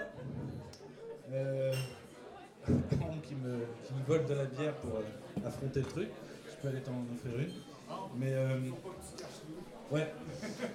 Donc je vais faire le, je vais, faire le gentil animateur. Je vais prendre les questions et euh, bah, enfin, je, vais, essayer en tout cas de respecter l'ordre des, questions qui seront soumises. Donc voilà, la discussion est ouverte. Louis, je ne sais pas si tu nous entends. Euh, non, il ne doit pas m'entendre. Louis, tu, tu nous entends là? Ouais. Euh, par contre, il faut que tu le, tu le rebranches. Est-ce que ça, ça va aller? Louis, là, tu peux parler Voir si on t'entend? Oui, vous m'entendez? Super, ok. Alors, euh, alors c'est parti. Qui veut, qui veut lancer le- la première question? Euh, T'en as deux, ok. La première, c'est euh, c'est quoi la perception enfin, Est-ce qu'il y a, selon les auteurs qu'on a, dont on a parlé aujourd'hui, est-ce que selon eux, il y a des progrès sociaux qui sont liés à, aux progrès techniques, à l'utilisation des machines, etc. La deuxième, c'est sur- c'est plus spécifique à Simone Veil. Euh, on a dit que euh, la société de loisirs était un déni de liberté pour elle. Euh, et qu'en fait la liberté résidait dans le travail, surtout le manuel. Euh, ma question c'est est-ce qu'on peut revenir sur cette notion de société de, euh, de loisirs? Parce que bah, personnellement moi je pense que c'est un idéal à atteindre dans le sens où euh, il faudrait réduire le temps de travail, etc., partager le travail, etc. Est-ce qu'elle l'entend dans le sens où euh, ben, en fait, est-ce qu'une société de loisirs serait pas un idéal à atteindre dans le sens où on arriverait également à se réapproprier les moyens de production et la production euh, tout en ayant Donc là, il y a deux questions. Louis, peut-être que. Est-ce que tu les as entendues, les, les deux questions? Il y en a une sur, euh, sur Veille, donc euh, là, je vais laisser euh, Ambre, sinon l'autre. Deux questions. Est-ce que. Non, j'ai pas j'ai pas bien Alors, entendu. première question, est-ce que finalement il y a quand même des progrès sociaux, c'est ça, qui, qui peuvent être accomplis grâce à la technique ou pas, en fait euh, euh, Ok, t'as entendu. Et puis la deuxième question, c'est sur, sur cette phrase de Veil que citait Ambre, c'est-à-dire la société du loisir, même si c'est pas un terme qu'elle utilisait, mais la, quête du loisir comme finalement quelque chose de, de contraire à l'idéal même de liberté qu'elle défend, c'est ça? Je te laisse la parole à Rand d'abord. Alors, merci pour les questions. je pense que Bon, la question de la réduction de temps de travail, elle est toujours pensée par rapport au travail salarié, euh, tel qu'on le vit actuellement dans nos sociétés. Donc, euh, de ce point de vue-là, euh, on peut quand même peut-être défendre, là, j'irais peut-être mobiliser Gorz plus là-dessus, mais je crois que, que Veil ne va pas va pas valoriser la, société de, loisirs. Je pense qu'elle a une, une vision plus large du travail. Euh, qui n'est pas seulement en fait le travail euh, salarié justement, mais qui est euh, en fait ce, contact que l'activité que nous, nous, nous, met en fait en confrontation avec le monde. Alors le travail peut être entendu ici du coup au, sens large, c'est-à-dire euh, on prend en compte par exemple les activités de reproduction, les activités qu'on fait, fait, par soi-même à l'intérieur aussi euh, des foyers. De ce point de vue-là, pour elle, c'est aussi euh, des activités émancipatrices. Par contre, le... alors je, ne la connais peut-être pas assez pour répondre à cette question, mais je crois que non, je pense qu'elle serait très, elle est critique de la société du, loisir euh, et de, pour elle, ça ne permet pas un contact euh, réel avec, euh, avec le monde. C'est mais comme elle a une vision large du travail, c'est l'activité en tant que telle, c'est l'exercice finalement de comprendre ce monde-là voilà, par, par un effort si on veut. Euh, et puis cet effort, on peut le retrouver dans le travail intellectuel, on peut le retrouver euh, dans tout un tas en fait, d'activités euh, qui sont invisibilisées, qu'on a invisibilisées sous le capitalisme, mais qui sont des activités qu'elle qualifierait, elle, de travail. Par contre, je pense qu'elle serait, elle est critique en fait de, voilà la place qu'a pris la consommation dans nos vies et voilà du fait que bah, voilà les marchandises un peu nous, nous tombent un peu toutes dans le bec et qu'on est, euh, avec un bouton, on est capable en fait de faire venir n'importe quoi à, l'autre bout de la planète euh, sans effort finalement. Et on n'est même pas capable de comprendre d'où en fait ces marchandises ont été produites, dans quelles conditions elles ont été produites. Euh, et on peut pas. Voilà. Donc je, je, répondrai comme ça. si d'autres personnes veulent m'aider sur cette question, soyez les bienvenus. Et je passe la parole à lui sur euh, la question euh, est-ce que le progrès technique a quand même, euh, c'est ça, a, quand même émancipé d'une certaine manière? Est-ce qu'il y a eu des progrès selon Oui, ben, en fait, je pense que Andes ne fait qu'un constat c'est le constat de plus on devient euh, puissant, plus on devient en même temps euh, irresponsable. Euh, je pense qu'il faut faire une distinction entre. On pourrait avoir un progrès technique ne serait pas un progrès des machines. Les outils, par exemple, la décroissance, on prône le low-tech. Le low-tech, c'est une, une, technique qui n'existe pas encore, mais qui pourrait être une forme de progrès pour l'humanité. Mais ce à quoi s'attaque Anders, ce n'est pas, pas aux outils, c'est aux outils qui se meuvent eux-mêmes. C'est-à-dire, c'est aux machines, aux machines qui nous responsabilisent. Par exemple, par rapport à la destruction d'Hiroshima, c'est qui qui est responsable? C'est le, chef militaire, c'est celui qui a construit l'avion, c'est celui qui a construit la bombe, c'est celui qui pilote l'avion? En fait, on, est tous un peu responsables. C'est un peu. Euh, la, théorie de c'est un peu pour répondre à Anna Arendt sur la, question de la, banalité du mal. Euh, mais effectivement, je pense que c'est important de distinguer euh, la technique, parce que la technique, c'est simplement, comment dire, les moyens qu'on se donne pour euh, comment dire, par rapport à la résistance empirique du monde. Là. Les animaux aussi utilisent la technique, une, araignée va, va, tisser une toile pour attraper les, insectes. Donc, c'est une forme de technique. Mais, le problème, c'est que quand la technique remplace, si on veut, euh, des capacités comment dire, c'est pas comme l'outil est une prolongation de, de, de nous, de notre main, mais quand on, on, se décharge, si on veut, sur les machines, qu'on abandonne notre responsabilité, c'est là que c'est un problème, puis pour lui, il n'y a, pas de, de, a pas de progrès moral ou social là. là. Ouais. Mais les low-tech pourraient être un progrès technique. Pour, pour faire le pouce sur les low-tech, mettons pour aller chercher des matières la version low-tech d'une foreuse, ce serait une pioche.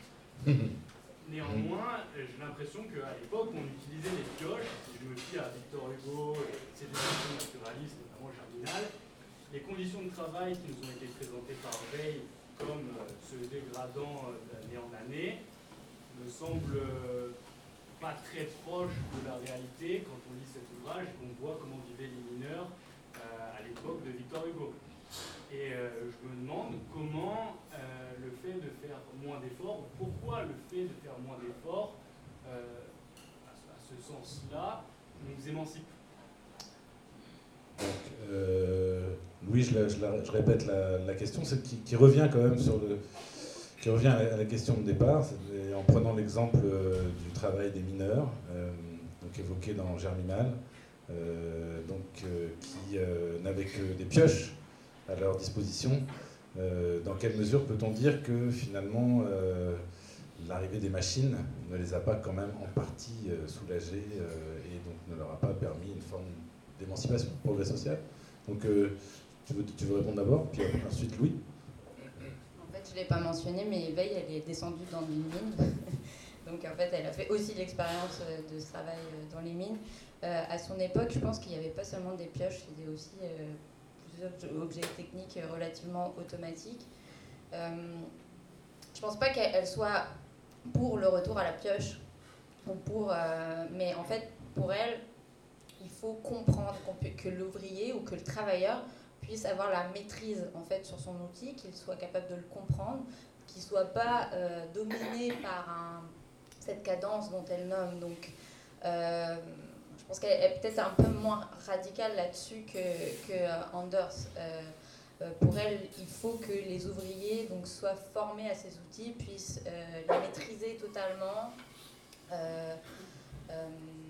Elle va parler même de l'ouvrier qualifié hein, qui est capable plus en fait, de comprendre ce qu'est-ce qui lui arrive dans son travail que, que l'ouvrier en fait, déqualifié. En fait soumis à la chaîne de production et puis euh, bah, il doit agir en fait en fonction de la cadence de la, de la chaîne. Euh,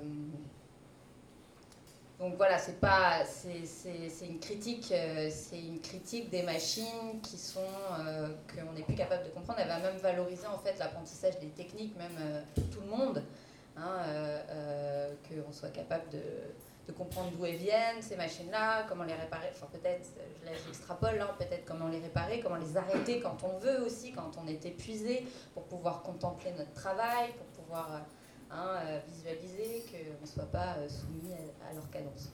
Voilà, comme ça.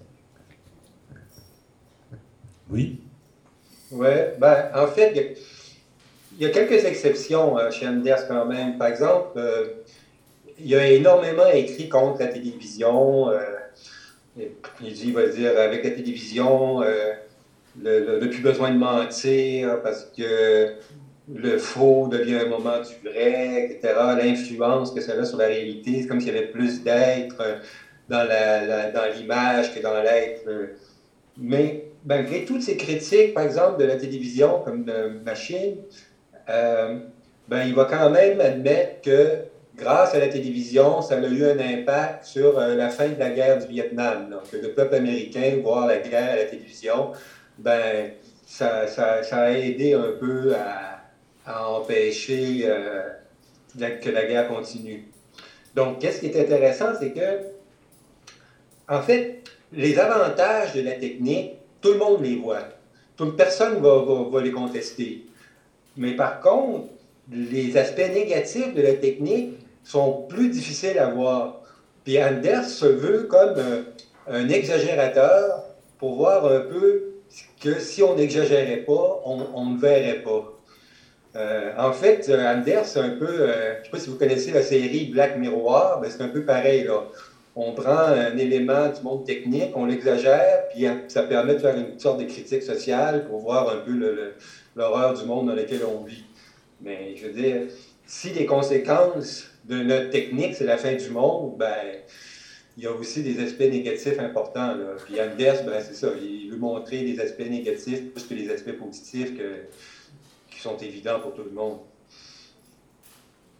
Peut-être juste euh, pour appuyer mes, collègues de, de remarques, c'est que, euh, comme le disait Ambre tout à l'heure, euh, ces, machines nous permettent effectivement de nous décharger d'une partie de, des efforts, mais souvent sur d'autres humains ailleurs. Donc on a délocalisé, on a transféré les coûts ailleurs.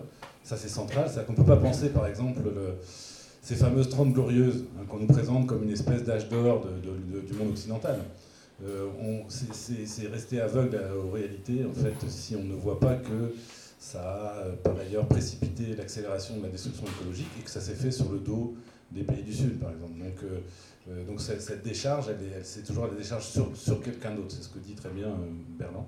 Donc, je pense, ce serait une première, première façon de relativiser ce que, tu dis, Florian. Et donc, euh, la, deuxième chose, c'est que euh, oui, il y a une certaine fatigue physique, euh, physique du corps qui est peut-être économisée par les machines, mais qui se transfère, qui, prend la forme d'autres fatigues, la fatigue nerveuse par exemple. Hein. Donc pourquoi les épidémies de burn-out, pourquoi pourquoi l'état dans lequel on est tous et toutes, et, en fait, et, qui se traduit aussi par un affaiblissement des corps même.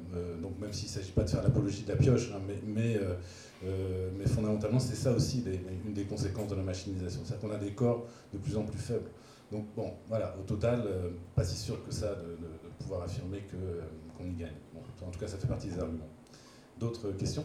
Ouais. ouais pouvais pas empêcher de une contradiction qu'il y a à vouloir essayer de résoudre les grands problèmes comme les changements climatiques sur des problèmes qui sont liés à notre démesure technique par des outils pointus, la systémisation complexe, des outils quantitatifs, euh, ça, des, modems qui demandent des outils techniques très poussés. Euh, comment on résout cette contradiction d'avoir besoin de cette technique-là et une bureaucratie avec le GIEC, avec euh, les Nations Unies, etc., toute cette bureaucratie, cette technocratie qui est mise en place pour sauver le problème en premier lieu Comment on résout cette contradiction-là? Merci beaucoup. Tu veux répondre tout de suite? Je la, je la reformule pour Louis Louis, donc la question c'est comment sortir de cette contradiction qui aujourd'hui euh, consiste à vouloir résoudre les problèmes, euh, par exemple, du dérèglement climatique avec des outils techniques extrêmement puissants, avec des bureaucraties très puissantes, avec le GIEC, etc., des, des, COP. Euh, comment comment est-ce qu'on se sort de cette, de cette contradiction? Mais je vois que Ambre est prête à se dévouer pour répondre à la première. Ça te permet de réfléchir? Tu l'aides en fait. je pense que.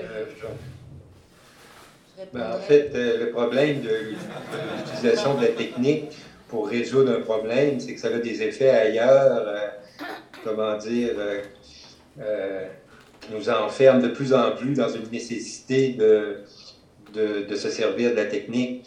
Je veux dire, pour régler un problème technique, on développe une autre technique, mais cette nouvelle, cette autre technique, ben, elle a des conséquences qu'on ne voit pas tout de suite. Donc, on va faire une autre technique pour corriger les conséquences de la première technique. Mais tout ça euh, aboutit finalement à la catastrophe. Et l'autre réponse, bah déjà, on n'en sait pas déjà assez. Est-ce qu'on n'en sait pas déjà assez? Est-ce qu'on a besoin, en fait, d'avoir euh, complété finalement ce savoir par tout un tas de, connaissances finalement qui restent vraiment abstraites? Et euh, je pense que bah, il y aurait une approche plus sensible du problème écologique quand il dit voilà, l'enseignant, euh, il sait que la Terre tourne autour du Soleil, mais il ne regarde plus les étoiles. Ben, c'est un peu ça. C'est que oui, dans notre environnement euh, sensible, je pense que on est, en fait, par la sensibilité, on est capable de connaître euh, déjà notre monde et on n'a pas forcément besoin d'aller chercher peut-être des chiffres, des nombres, des, choses quantitatives. Alors ça peut être intéressant d'un point de vue objectif quand même, parce qu'elle va défendre quand même d'une certaine manière, elle est très son frère est mathématicien, donc elle est très animée hein, par les mathématiques. Mais, euh, mais le nombre, euh, je pense que l'algèbre, tout ça, elle, serait assez critique de, de, de, cette posture qui vise à chiffrer ce monde-là, en fait. donc voilà, une approche plus sensible en fait. Si je peux juste rajouter, euh, on parle du changement climatique, on a un problème super complexe, super pervers, dans le sens où c'est une tempête cognitive parfaite où on n'arrive pas à percevoir sensiblement sa réalité, c'est pas tangible. Donc, on a besoin des outils pour percevoir cette la technique, et d'une technique avancée. On peut en avoir effectivement d'un point de vue bureaucratique besoin. C'est, c'est- je ne pas totalement ça, mais, mais je crois qu'il y a aussi euh, une, attitude qu'on doit avoir et adopter euh, de, se reconnecter d'une certaine manière avec l'environnement qui nous entoure. Et, euh, bah, la semaine prochaine, il y aura un exposé sur Rachel Carson. Bon, bah, le printemps silencieux, hein, on l'entend, ce printemps silencieux. On le voit, on le perçoit quand même. Il y a des choses qu'on perçoit. Merci beaucoup euh, pour vos deux présentations euh, vraiment intéressantes. En fait, je vais rebondir sur euh, ah, la question de Clément. Chez Veil, tu l'as super bien exprimé, Ambre. elle, montre bien que l'expérience d'un travail oppressif crée une anesthésie de la sensibilité. En fait, c'est une perte de, relation avec le monde puis avec les autres. Puis à travers, puis c'est pour ça que je pense que ça, chez Veil, notamment, ça pourrait être euh, de ne pas prendre la technique. La technique serait le nouvel opium du peuple, si on, parle, sais, on, on reprend Marx. Mais au contraire, de recentrer pour Veil, euh, c'est d'abord un travail sur soi, une forme d'ascèse où il faut refuser toute forme de pensée magique, notamment à travers celle de la pensée, et euh, de- d'essayer de, réinstituer un rapport au monde qui soit vraiment relationnel. Puis c'est à travers une certaine manière de gérer le temps. Donc quand Ambre, tu parlais de la, la cadence, Veil montre bien que la cadence, c'est un temps extérieur qui nous est imposé, puis qui ne nous permet pas euh, un temps d'arrêt où on pense ce qu'on est en train de faire. C'est le moment où la pensée se loge puis se réalise dans l'action.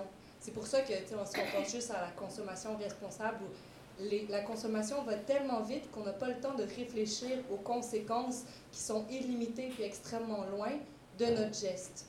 Mais en acceptant, puis notamment les mouvements slow sont vraiment intéressants là-dessus, mais en acceptant de ralentir, on ressent les poussées productivistes qui nous forcent, qui nous amènent à anesthésier notre propre sensibilité sur les conséquences de notre action.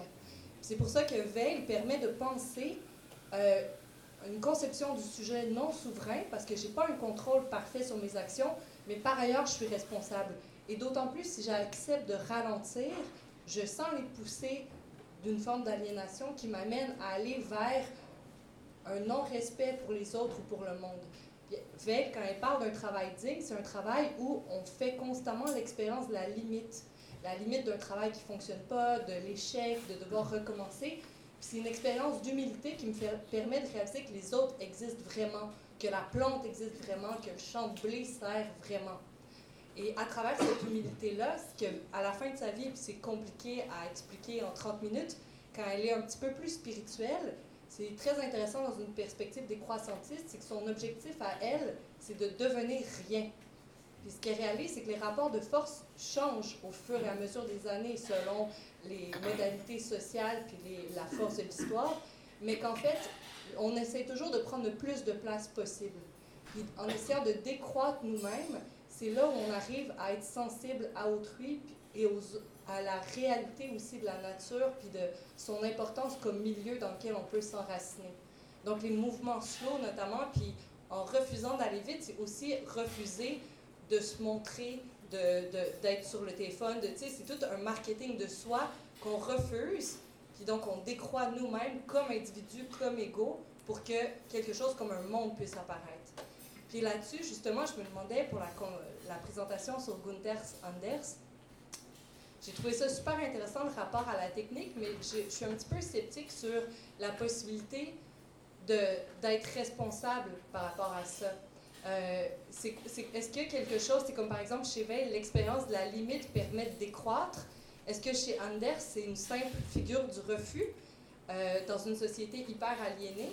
Et si c'est ça, euh, d'où est-ce que Anders parle? Par quel mécanisme il a pu accéder à cette critique de dévoilement extrêmement euh, surélevé par rapport à la majorité des autres? Donc, ce, ce serait qu'est-ce qu'il y a de positif dans ce projet? T'as entendu, Louis?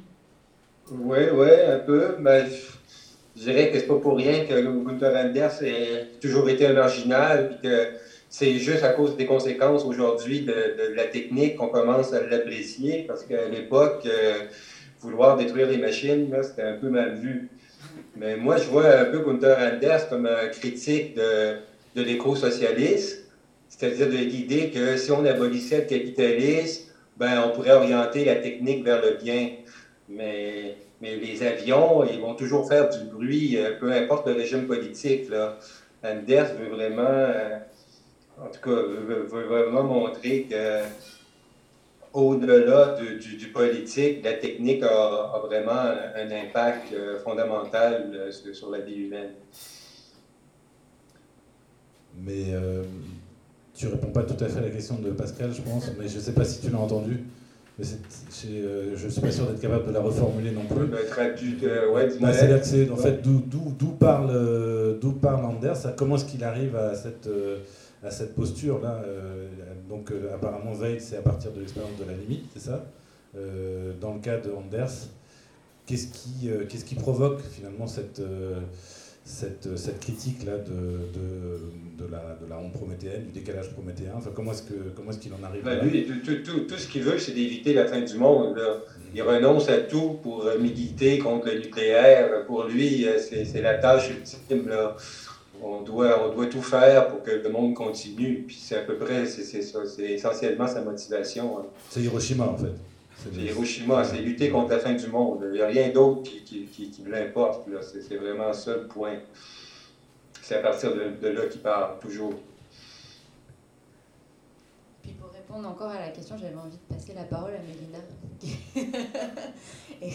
Est-ce que dans ton expérience du monde, euh, est-ce que ton expérience finalement du monde euh, bah, te permet déjà de voir en fait les problèmes écologiques euh, Est-ce que tu les as sous les yeux au jour le jour ou pas?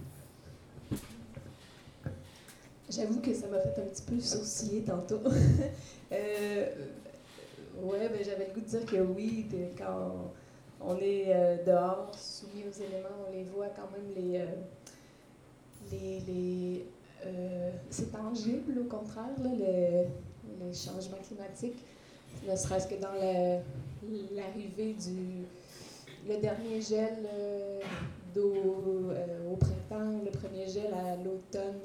Euh, les vents, la, sécheresse. Euh, je suis maraîchère, c'est pour ça que je, le vois déjà. Euh, ouais, il y avait ça que je pensais à dire. Peut-être qu'on devrait être un peu plus empirique aussi dans notre approche des changements climatiques. À l'appui de, de ça, en fait, le travail des historiens aujourd'hui sur les débuts de la révolution industrielle sont très intéressants parce que il montre qu'en fait, euh, bah, les humains ont réagi très fortement contre ce qui est en train de se passer. Ils se sont inquiétés très vite, en fait. Donc, sans, sans qu'il y ait besoin de mesures, d'évaluation, etc., il y avait cette, euh, cette conviction qu'il y avait des choses qui, très graves qui étaient en train de se produire. c'est des humains qui ont perdu euh, leur combat à l'époque, donc ils sont passés dans les poubelles de l'histoire, mais le travail des historiens aujourd'hui est vraiment essentiel pour montrer qu'en fait, non, c'est pas c'est pas dans les années 60 qu'on a commencé à prendre conscience du problème écologique que, ce problème-là, il a été appréhendé très rapidement, immédiatement, par toutes sortes d'humains qui n'étaient pas forcément des gens très très outillés sur le plan euh, scientifique euh, ou même intellectuel. Donc euh, j'aurais une espèce de confiance dans, la capacité effectivement de, l'être humain à, à, appréhender sans tous ces outils la gravité de ce qui se passe. D'autres questions? J'ajouterais même par rapport à ce que tu viens de dire, Yves-Marie, que même Rachel Carson, ben, il y a Rosa Luxembourg qui, 50 ans auparavant, euh, s'inquiétait justement de la disparition des champs d'oiseaux à cause de l'activité humaine. Puis ça, c'est avant, c'est pour d'autres raisons que les BPC. Là. Effectivement, il y a toujours eu dans l'histoire des gens plus écolos, mais qui ont été euh, enterrés par justement l'idéologie du progrès. Là.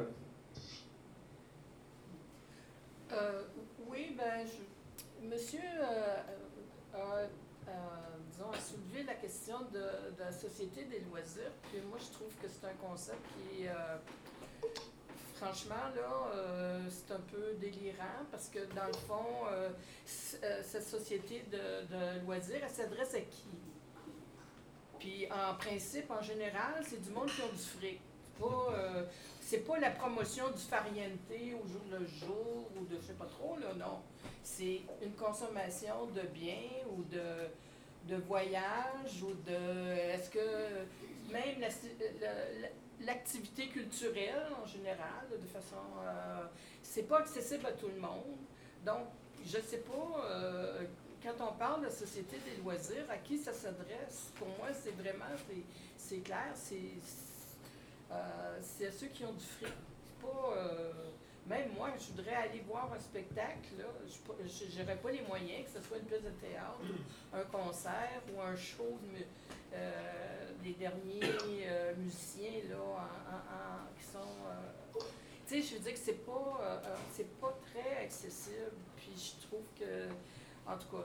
Puis en plus, en, même temps, je sais, je sais pas si vous avez remarqué, mais on, par les temps qui courent, on promeut pas tant la liberté 55, hein, parce que il y a une pénurie de, trava- de travailleurs et de travailleuses. Ça fait que là, euh, oubliez ça, ceux qui pensaient qu'à 55 ans, ils allaient euh, pouvoir prendre ça relax. euh, ça fait que je pense qu'il y a des incongruences, dans, des dissonances dans les discours. Puis, c'est tu veux réagir et, embarquer sur une la question, mais plutôt à Ambre. Euh, comment tu interprètes, il, il y a un grand mouvement euh, aux États-Unis et même au Canada, on l'appelle la grande démission. Je trouve ça fascinant.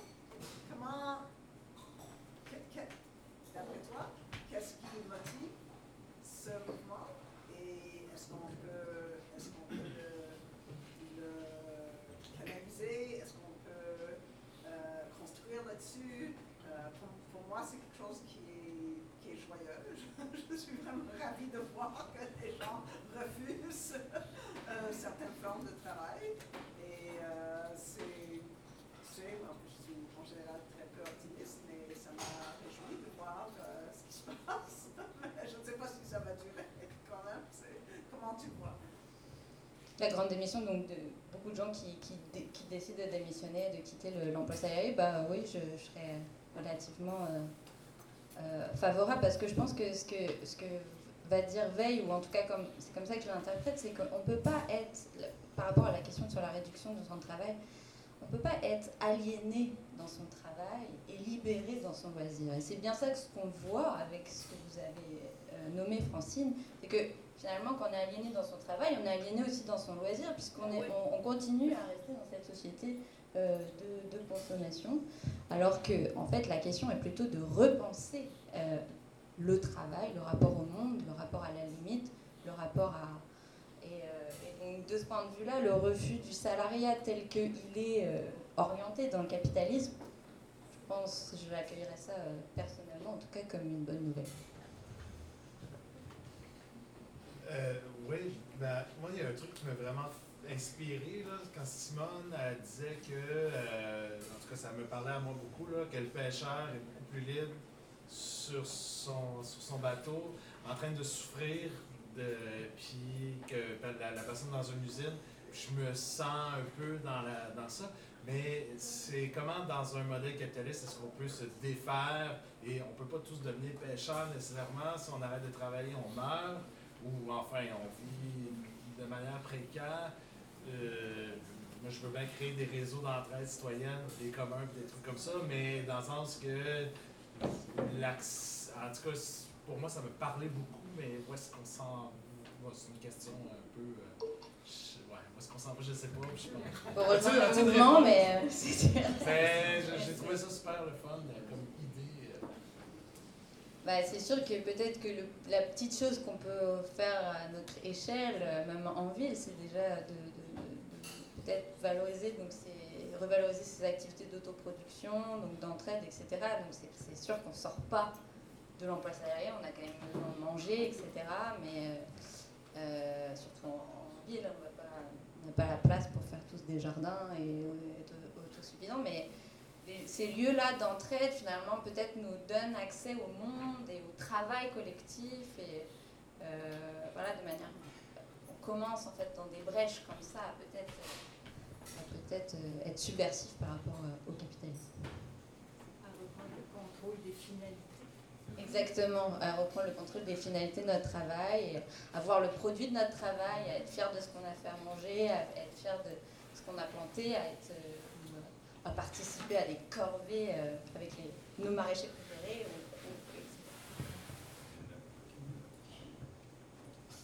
Oui, ben, je veux faire un petit peu sur cette idée-là de la collectivité qui, dans le fond, pour trouver une alternative à la décroissance, on, parle on pense à, la, no- notre lien social, puis comment l'améliorer. Je me demande, est-ce que l'un des deux auteurs ou les deux auteurs vont traiter de l'aliénation des rapports humains ou, euh, tu sais, dans une perspective peut-être féministe ou dans une perspective euh, sociale? À l'intérieur de ces collectifs qu'on on tente de recréer ou? Ben, ben, si l'un des deux auteurs ont traité de, de ce sujet-là, parce que est-ce que c'était de leur époque où ils ont vu ça plus d'une manière matérialiste ou dans, dans le, tra- le rapport au travail, où ils ont, ils ont pensé plus loin, de dire, bon, ben, pour améliorer notre situation, il faut dépasser ça puis revenir à des liens sociaux qui ont plus de sens. Euh, je sais pas. C'était peut-être trop tôt à ce moment-là. N- Non. je- Bah, Comment répondre à cette question euh, Pascal, tu vas m'aider, mais, mais euh, je pense que bah, Veille a tout un concept d'attention euh, dans, dans le rapport au. C'est dans le rapport à son, au travail, mais c'est aussi dans le rapport aux autres, je pense. euh, faire attention. Enfin, elle, elle- dit un peu c'est une suspension de la pensée, une écoute, un accueil de l'autre. Donc déjà, elle, elle critique aussi donc, dans sa théorie les rapports de domination, euh, celui qui ordonne, celui qui exécute, cette soumission, donc cette hiérarchie. En fait, je pense que ma question, c'était beaucoup, on a comme beaucoup, je pense, dans notre aliénation moderne, intégré beaucoup cette conception de la productivité, mais à travers nos rapports sociaux. Puis je me demande si dans ces, ces, euh, si les auteurs en parlaient à ce moment-là. Euh, Ben, à votre connaissance. Ouais, pas à ma connaissance. là. pas à ma connaissance, Parce qu'elle va répondre, elle bien. Non, mais euh, rapidement, elle a, elle a- dans son expérience d'usine, elle a remarqué qu'en fait, euh, les collectifs ne pensent pas, ils s'organisent, peu importe, dans, à travers de rapports de force. Même les collectivités comme les syndicats qui vont vers, qui luttent pour la justice sociale, c'est souvent les personnes les plus faibles qui sont euh, finalement invisibilisées puis pas regardées. Donc, ce qu'elle remarque, par exemple, c'est que les syndicats vont lutter pour euh, augmenter le salaire des hommes qui sont majoritairement mieux payés, mais ils vont oublier les étrangers et les femmes. Donc, c'est là où elle développe, comme Ambre disait, tout son concept d'attention, où si on est capable de décroître puis arrêter d'essayer de se préserver, parce que la société capitaliste, productiviste fonctionne avec, euh, en créant des sentiments de précarisation dans lesquels il faut se conserver soi-même, fait en sorte qu'on tourne l'attention vers nous-mêmes puis pas vers autrui. À partir du moment où on arrête d'essayer de se préserver, c'est là où on est capable de porter une attention décentrée, donc non, non, euh, c'est quand on porte attention vraiment à quelque chose, on ne porte, on porte pas attention vers nous en même temps. C'est un, geste de suspension de soi où on est capable de voir les personnes qui comptent le mieux. C'est pour ça que c'est un début de pensée féministe, puis aussi, euh, elle a été reprise beaucoup pour des mouvements sans papier. Donc, euh, elle le dit, mais c'est euh, c'est un peu partout dans son œuvre en même temps. Merci. Moi, je voudrais revenir sur la- l'idée de la grande émission dont vous parliez. Moi, je trouve qu'il y, a il y a des résonances avec un peu Anders, parce que si je ne m'abuse, c'est quand même des gens qui sont en perte de sens, qui ont été formés euh, beaucoup à des hautes technologies, ou du moins à des domaines tertiaires, qui vont s'insérer dans une grande machine, soit technologique, comme les informaticiens, ou alors une grande machine administrative, dont ils ne voient absolument pas le sens, et qui réagissent en disant, ben, on veut faire quelque chose, on comprend, euh, comme disait euh, Louis à propos d'Anders tout à l'heure, par exemple de l'agriculture, par exemple un travail manuel, de la menuiserie ou, ou autre chose. Euh, non. Est-ce que tu as entendu, Louis? Non, j'essaie de t'entendre, mais j'ai- non, je n'ai pas compris. Euh, on me laisse reformuler. Donc, euh, question euh, est-ce que cette grande démission qu'on semble observer actuellement ne témoigne pas d'une forme de réaction quand même à cette, à cette perte de capacité à donner une signification, à se représenter, à sentir ce qui nous arrive dans ce monde trop grand pour nous en fait. donc, est-ce qu'il n'y a, pas, il a pas dans ce geste-là quelque chose d'intéressant par rapport à la, à la, méga machine Même à comprendre les machines, il y a des informaticiens. Ben, en fait, la critique de c'est qu'on est plus petit que nous-mêmes. Lui, il défend l'idée qu'on devrait avoir un peu plus d'imagination pour, pouvoir un peu, euh, comment dire, contrebalancer les effets de la technique. Mais comme je disais au début, on peut tout faire, mais on ne peut plus imaginer ce qu'on est capable de faire. Donc, on, est plus petit que nous-mêmes. Donc, il euh, faudrait se réapproprier un peu les, choses par l'imagination en particulier.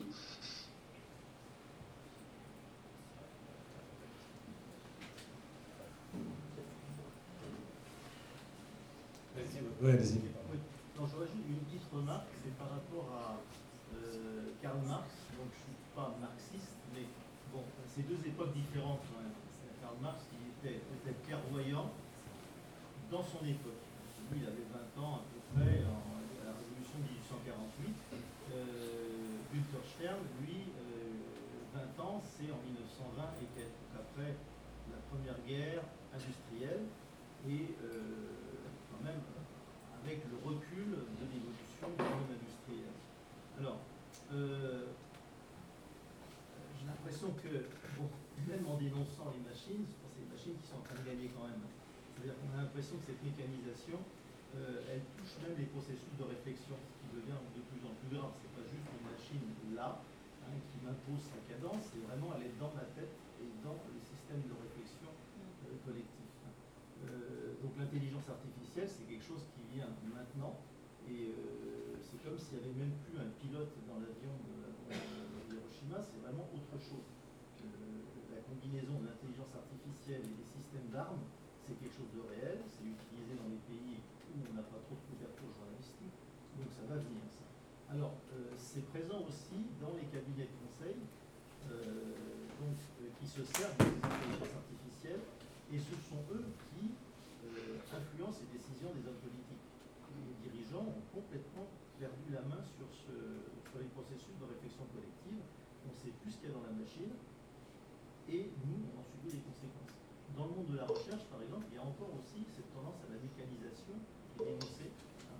et euh, il y a tout un système qui se met en place. Et après, c'est qu'est-ce qu'on met contre, en contre-pouvoir par rapport à ça. Il ne s'agit plus d'un outil, d'une pioche, quelque chose comme ça. C'est dans les systèmes de réflexion carrément que la machine est là combien de temps on va tenir Ça, c'est la, question. Qu'est-ce qu'on met en face hein, Alors, il y a effectivement des systèmes de réflexion collective, comme les conventions citoyennes, par exemple, qui sont des processus collectifs de réflexion. Quand ils sont mis en œuvre de, de façon adéquate, ça fonctionne, mais euh, on n'a pas la volonté non plus de laisser euh, la société civile et de lui redonner ses capacités de réflexion. Je répète pour Louis, euh, deux remarques. Est-ce que c'est pas un, je ne sais pas si on peut parler d'une injustice, mais il faut resituer Marx dans son époque par rapport à Anders. Anders arrive quand même après Marx, et donc c'est peut-être un peu plus facile d'être lucide pour lui sur les, les, effets de la méga machine. Première remarque, tu pourras réagir, Louis. Et la deuxième remarque, c'est qu'est-ce qu'on fait finalement contre cette montée en puissance de la méga machine techno, comment est-ce qu'il l'appelle, euh, techno-totalitaire, je pense que c'est le, terme qu'utilise Anders. Qu'est-ce qu'on peut faire euh, qu'est-ce qu'on peut y opposer ben, Disons qu'Anders dénonce simplement le fait que qu'on a décidé par-dessus nos têtes, si on veut, qu'on n'a aucun choix que, que, comment dire, que le monde se reproduit par la technique puis par l'économie, puis euh, euh, mais euh, c'est sûr qu'il vient après Marx là, c'est sûr que c'est Mais en même temps, il y a beaucoup de gens qui viennent après Marx et qui ont, gardé euh, l'illusion que les forces productives euh, pourraient permettre l'émancipation. Euh, donc, c'est pas juste le fait de, venir après Marx, c'est le fait que, comment dire, il n'y a pas euh, la même sensibilité. Je dirais, Anders, pour Anders, par exemple, c'est impossible d'humaniser le travail. Le travail va toujours être euh, quelque chose d'inhumain parce que, euh, parce que, comment dire, hein, produire de la valeur, c'est pas, c'est, en tout cas, c'est pas, euh, pas souhaitable, au sens où on, il, il trouve que c'est un peu, on accuse, comment dire, on moralise l'homme juste dans des trucs qui n'ont aucune importance. C'est-à-dire, euh, par exemple, on dit euh, acheter, c'est voter, euh, faut qu'on soit des consommateurs responsables, mais on moralise jamais le travail est pourtant le lieu où on produit le monde dans lequel on vit. Euh, donc ça, c'est- problématique pour lui.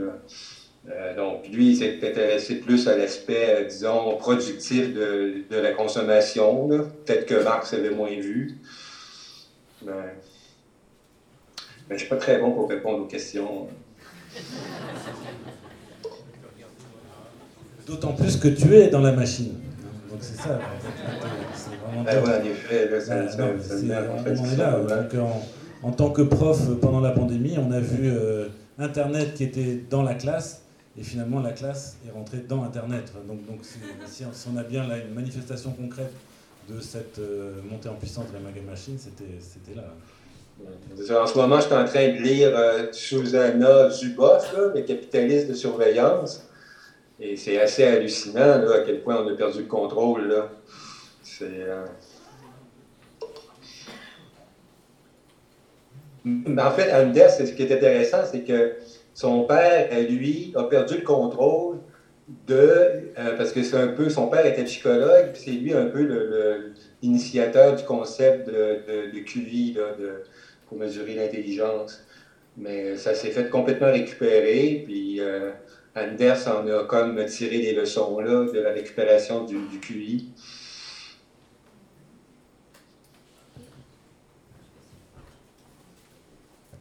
Je m'appelle Luc, j'ai une question. Euh, moi, je viens du domaine agricole.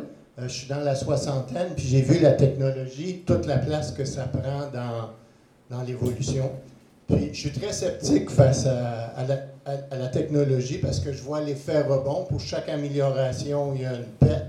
Mais dans le domaine agricole, la production laitière, j'ai vu passer de faire à la main, faire avec une succion mécanique, à voir les robots arriver, puis l'intelligence artificielle, maintenant, il n'y a plus besoin de fermier, mais plus capable de rien réparer si ça, ça brisait, ça brise. Euh, ma question, c'est jusqu'où on va aller dans ce progrès-là, malgré que de plus en plus de monde qui sont sceptiques face à ces technologies-là? En jour à peu près. Bonjour. On va aller jusqu'à la destruction de tout. Et, et en jour, ça ressemble à quoi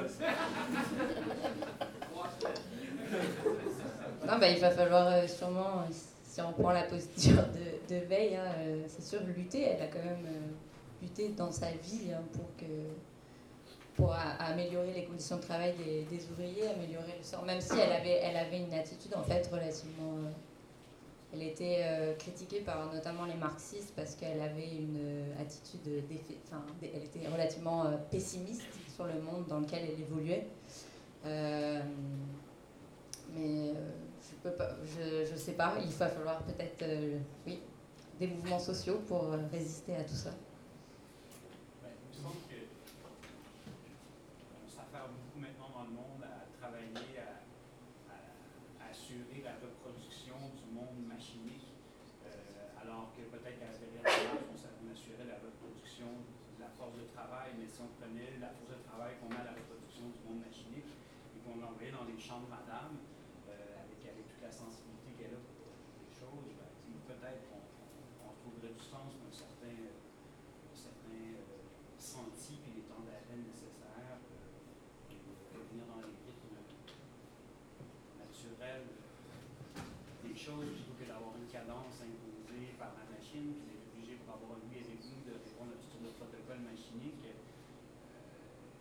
en fait, la santé naturelle de lui, euh, on s'y est heurté, comme Mme Veil le dit, mais la machine a permis le dépassement de la chose. Euh, qu'est-ce qu'on fait avec tout ça? Je pense que c'est ces questions-là qu'il faut se poser aussi euh, au bas des. Euh, je ne sais pas, si je suis un programmeur, justement, à créer des algorithmes qui s'inscrivent dans un code infini pour euh, répondre à je ne sais trop euh, quel renvoi d'informations sur Facebook, mais peut-être que cette personne trouverait plus, et moins d'aliénation dans, dans, le champ. Euh, voilà. Euh, me semble que politiquement, c'est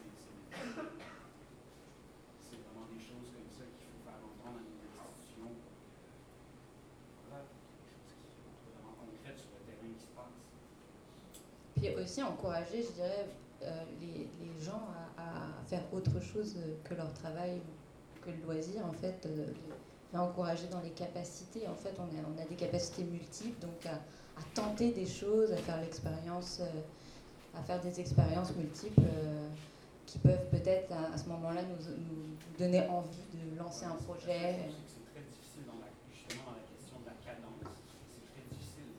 Moi, j'essaie d'en faire des choses de terrain, puis d'avoir des gens, puis il y a plein de monde qui veulent, mais qui me disent je suis trop à côté dans le travail. J'aime bien ça, en fait, euh, parce qu'à entendre, je pense qu'il y a quelque chose de très anxiogène, finalement, dans ce type de propos-là, où d'un côté, on, on, on, fait un aveu, je suis en test, un aveu d'impuissance, finalement, d'incompréhension, de perte de compréhension, de perte de, de, de,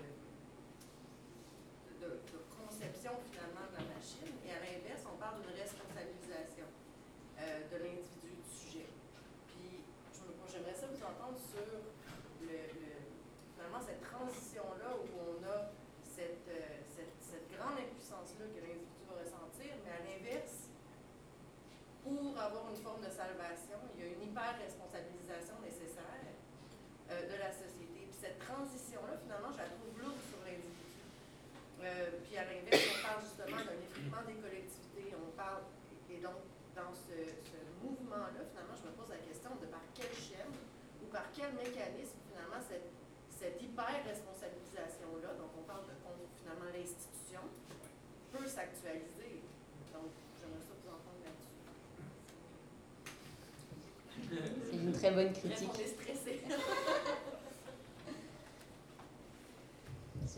Je pense qu'il y avait. Euh, ben, oui, effectivement, il faut repenser nos institutions et il faut que le. le, le je pense pas que dans la décroissance, il y a, il y a, il y a on n'est pas dans la simplicité volontaire. On est, on est c'est plus un mouvement euh, à la base qui est social, qui est collectif. Euh, c'est aussi pour ça qu'on tente de partager ces idées-là, peut-être pour faire émerger collectivement euh, d'autres mondes. Mais effectivement, il va falloir repenser nos, institutions euh, collectivement et, pas euh, surtout tomber dans la culpabilisation justement. de euh, je peux juste préciser ma question par quelle forme de lutte ça passe Parce que il y a des mouvements radicaux euh, qui vont dire on, collectivement on prend les armes ou à l'inverse justement il y a le, les, les, mouvements slow. puis donc cette, cette panoplie là aussi crée un finalement d'options où euh, la responsabilisation individuelle devient encore plus complexe, je pense. La, la possibilité d'avoir différentes, euh, un panel d'actions, si on veut, de politiques, forme de formes de lutte, pour toi, ça, ça, ça, ça fait peser sur l'individu encore Mais plus de pose, pression Je pose la question, dans vous ouais. la question, à savoir est-ce que justement, si on n'est pas dans un, euh, une forme d'apesanteur continuelle, finalement. Euh, Louis, est-ce que tu, tu, voudrais répondre euh, bah, je, dirais, la décroissance, c'est d'élaborer en commun et de promouvoir un projet politique, écologique, social, de partage, de travail convivial, égalitaire, soutenable pour tous. Tout ça, tout ça c'est bien beau, mais tout ça fait partie, je dirais, de, du sens. Et en tant qu'on parle, on est encore dans le sens, mais la question est comment est-ce que ce sens-là peut avoir l'importance historique euh, pour modifier la société qu'il pouvait y avoir euh, auparavant. Parce que là, on est rendu à une époque où le capitalisme, comment dire, modifie nos comportements. comment dire, on a un peu perdu le contrôle. donc, je pense qu'il faut, il, faut comme essayer de reprendre le contrôle là, sur la reproduction sociale, c'est-à-dire redonner au sens son importance. Mais je ne sais pas je ne sais pas si on va être capable de faire ça. la question des stratégies de transition qui sont multiples ou des mouvements sociaux multiples, euh, moi j'irais pour la diversité des tactiques, même si effectivement euh, ben, on met du coup au, centre l'individu qui doit peut-être choisir entre toutes les options, mais il peut aussi peut-être, euh, par ses capacités ou par ses attraits, en fait, il y a plusieurs manières de militer même accepter parfois des postures très réformistes, intégrer des institutions, essayer de les subversir de l'intérieur, euh, euh, créer des brèches dans le capitalisme, créer des projets concrets, euh, et puis lutter avec la, stratégie ben oui, dans la rue. Bon, ça, ça, a fonctionné un peu en 2012, par exemple. Il y a quand même ce, passé-là aussi, réactiver un passé militant de, de, mouvements qui ont quand même fonctionné montrer que en fait finalement ça on peut changer collectivement les choses quand même. Et l'éducation populaire, ce que vous faites.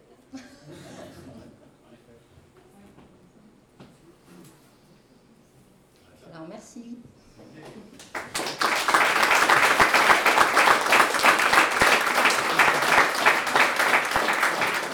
Merci beaucoup d'être resté jusque-là. Donc la semaine prochaine, on revient sur un terrain peut-être un peu plus, euh, un peu plus connu, euh, avec euh, la, question écologique avec Rachel Carson, qui n'est pas vraiment une précurseur de la décroissance, mais on va la hacker, on va la récupérer du côté de la décroissance, on va voir en tout cas jusqu'où on peut faire.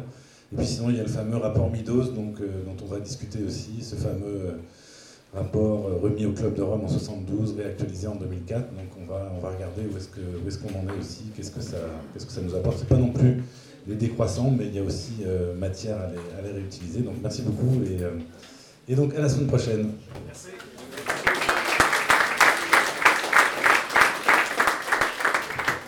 Bon, tu peux m'en aller là Tu peux sortir de, la machine. Tu peux sortir de la machine.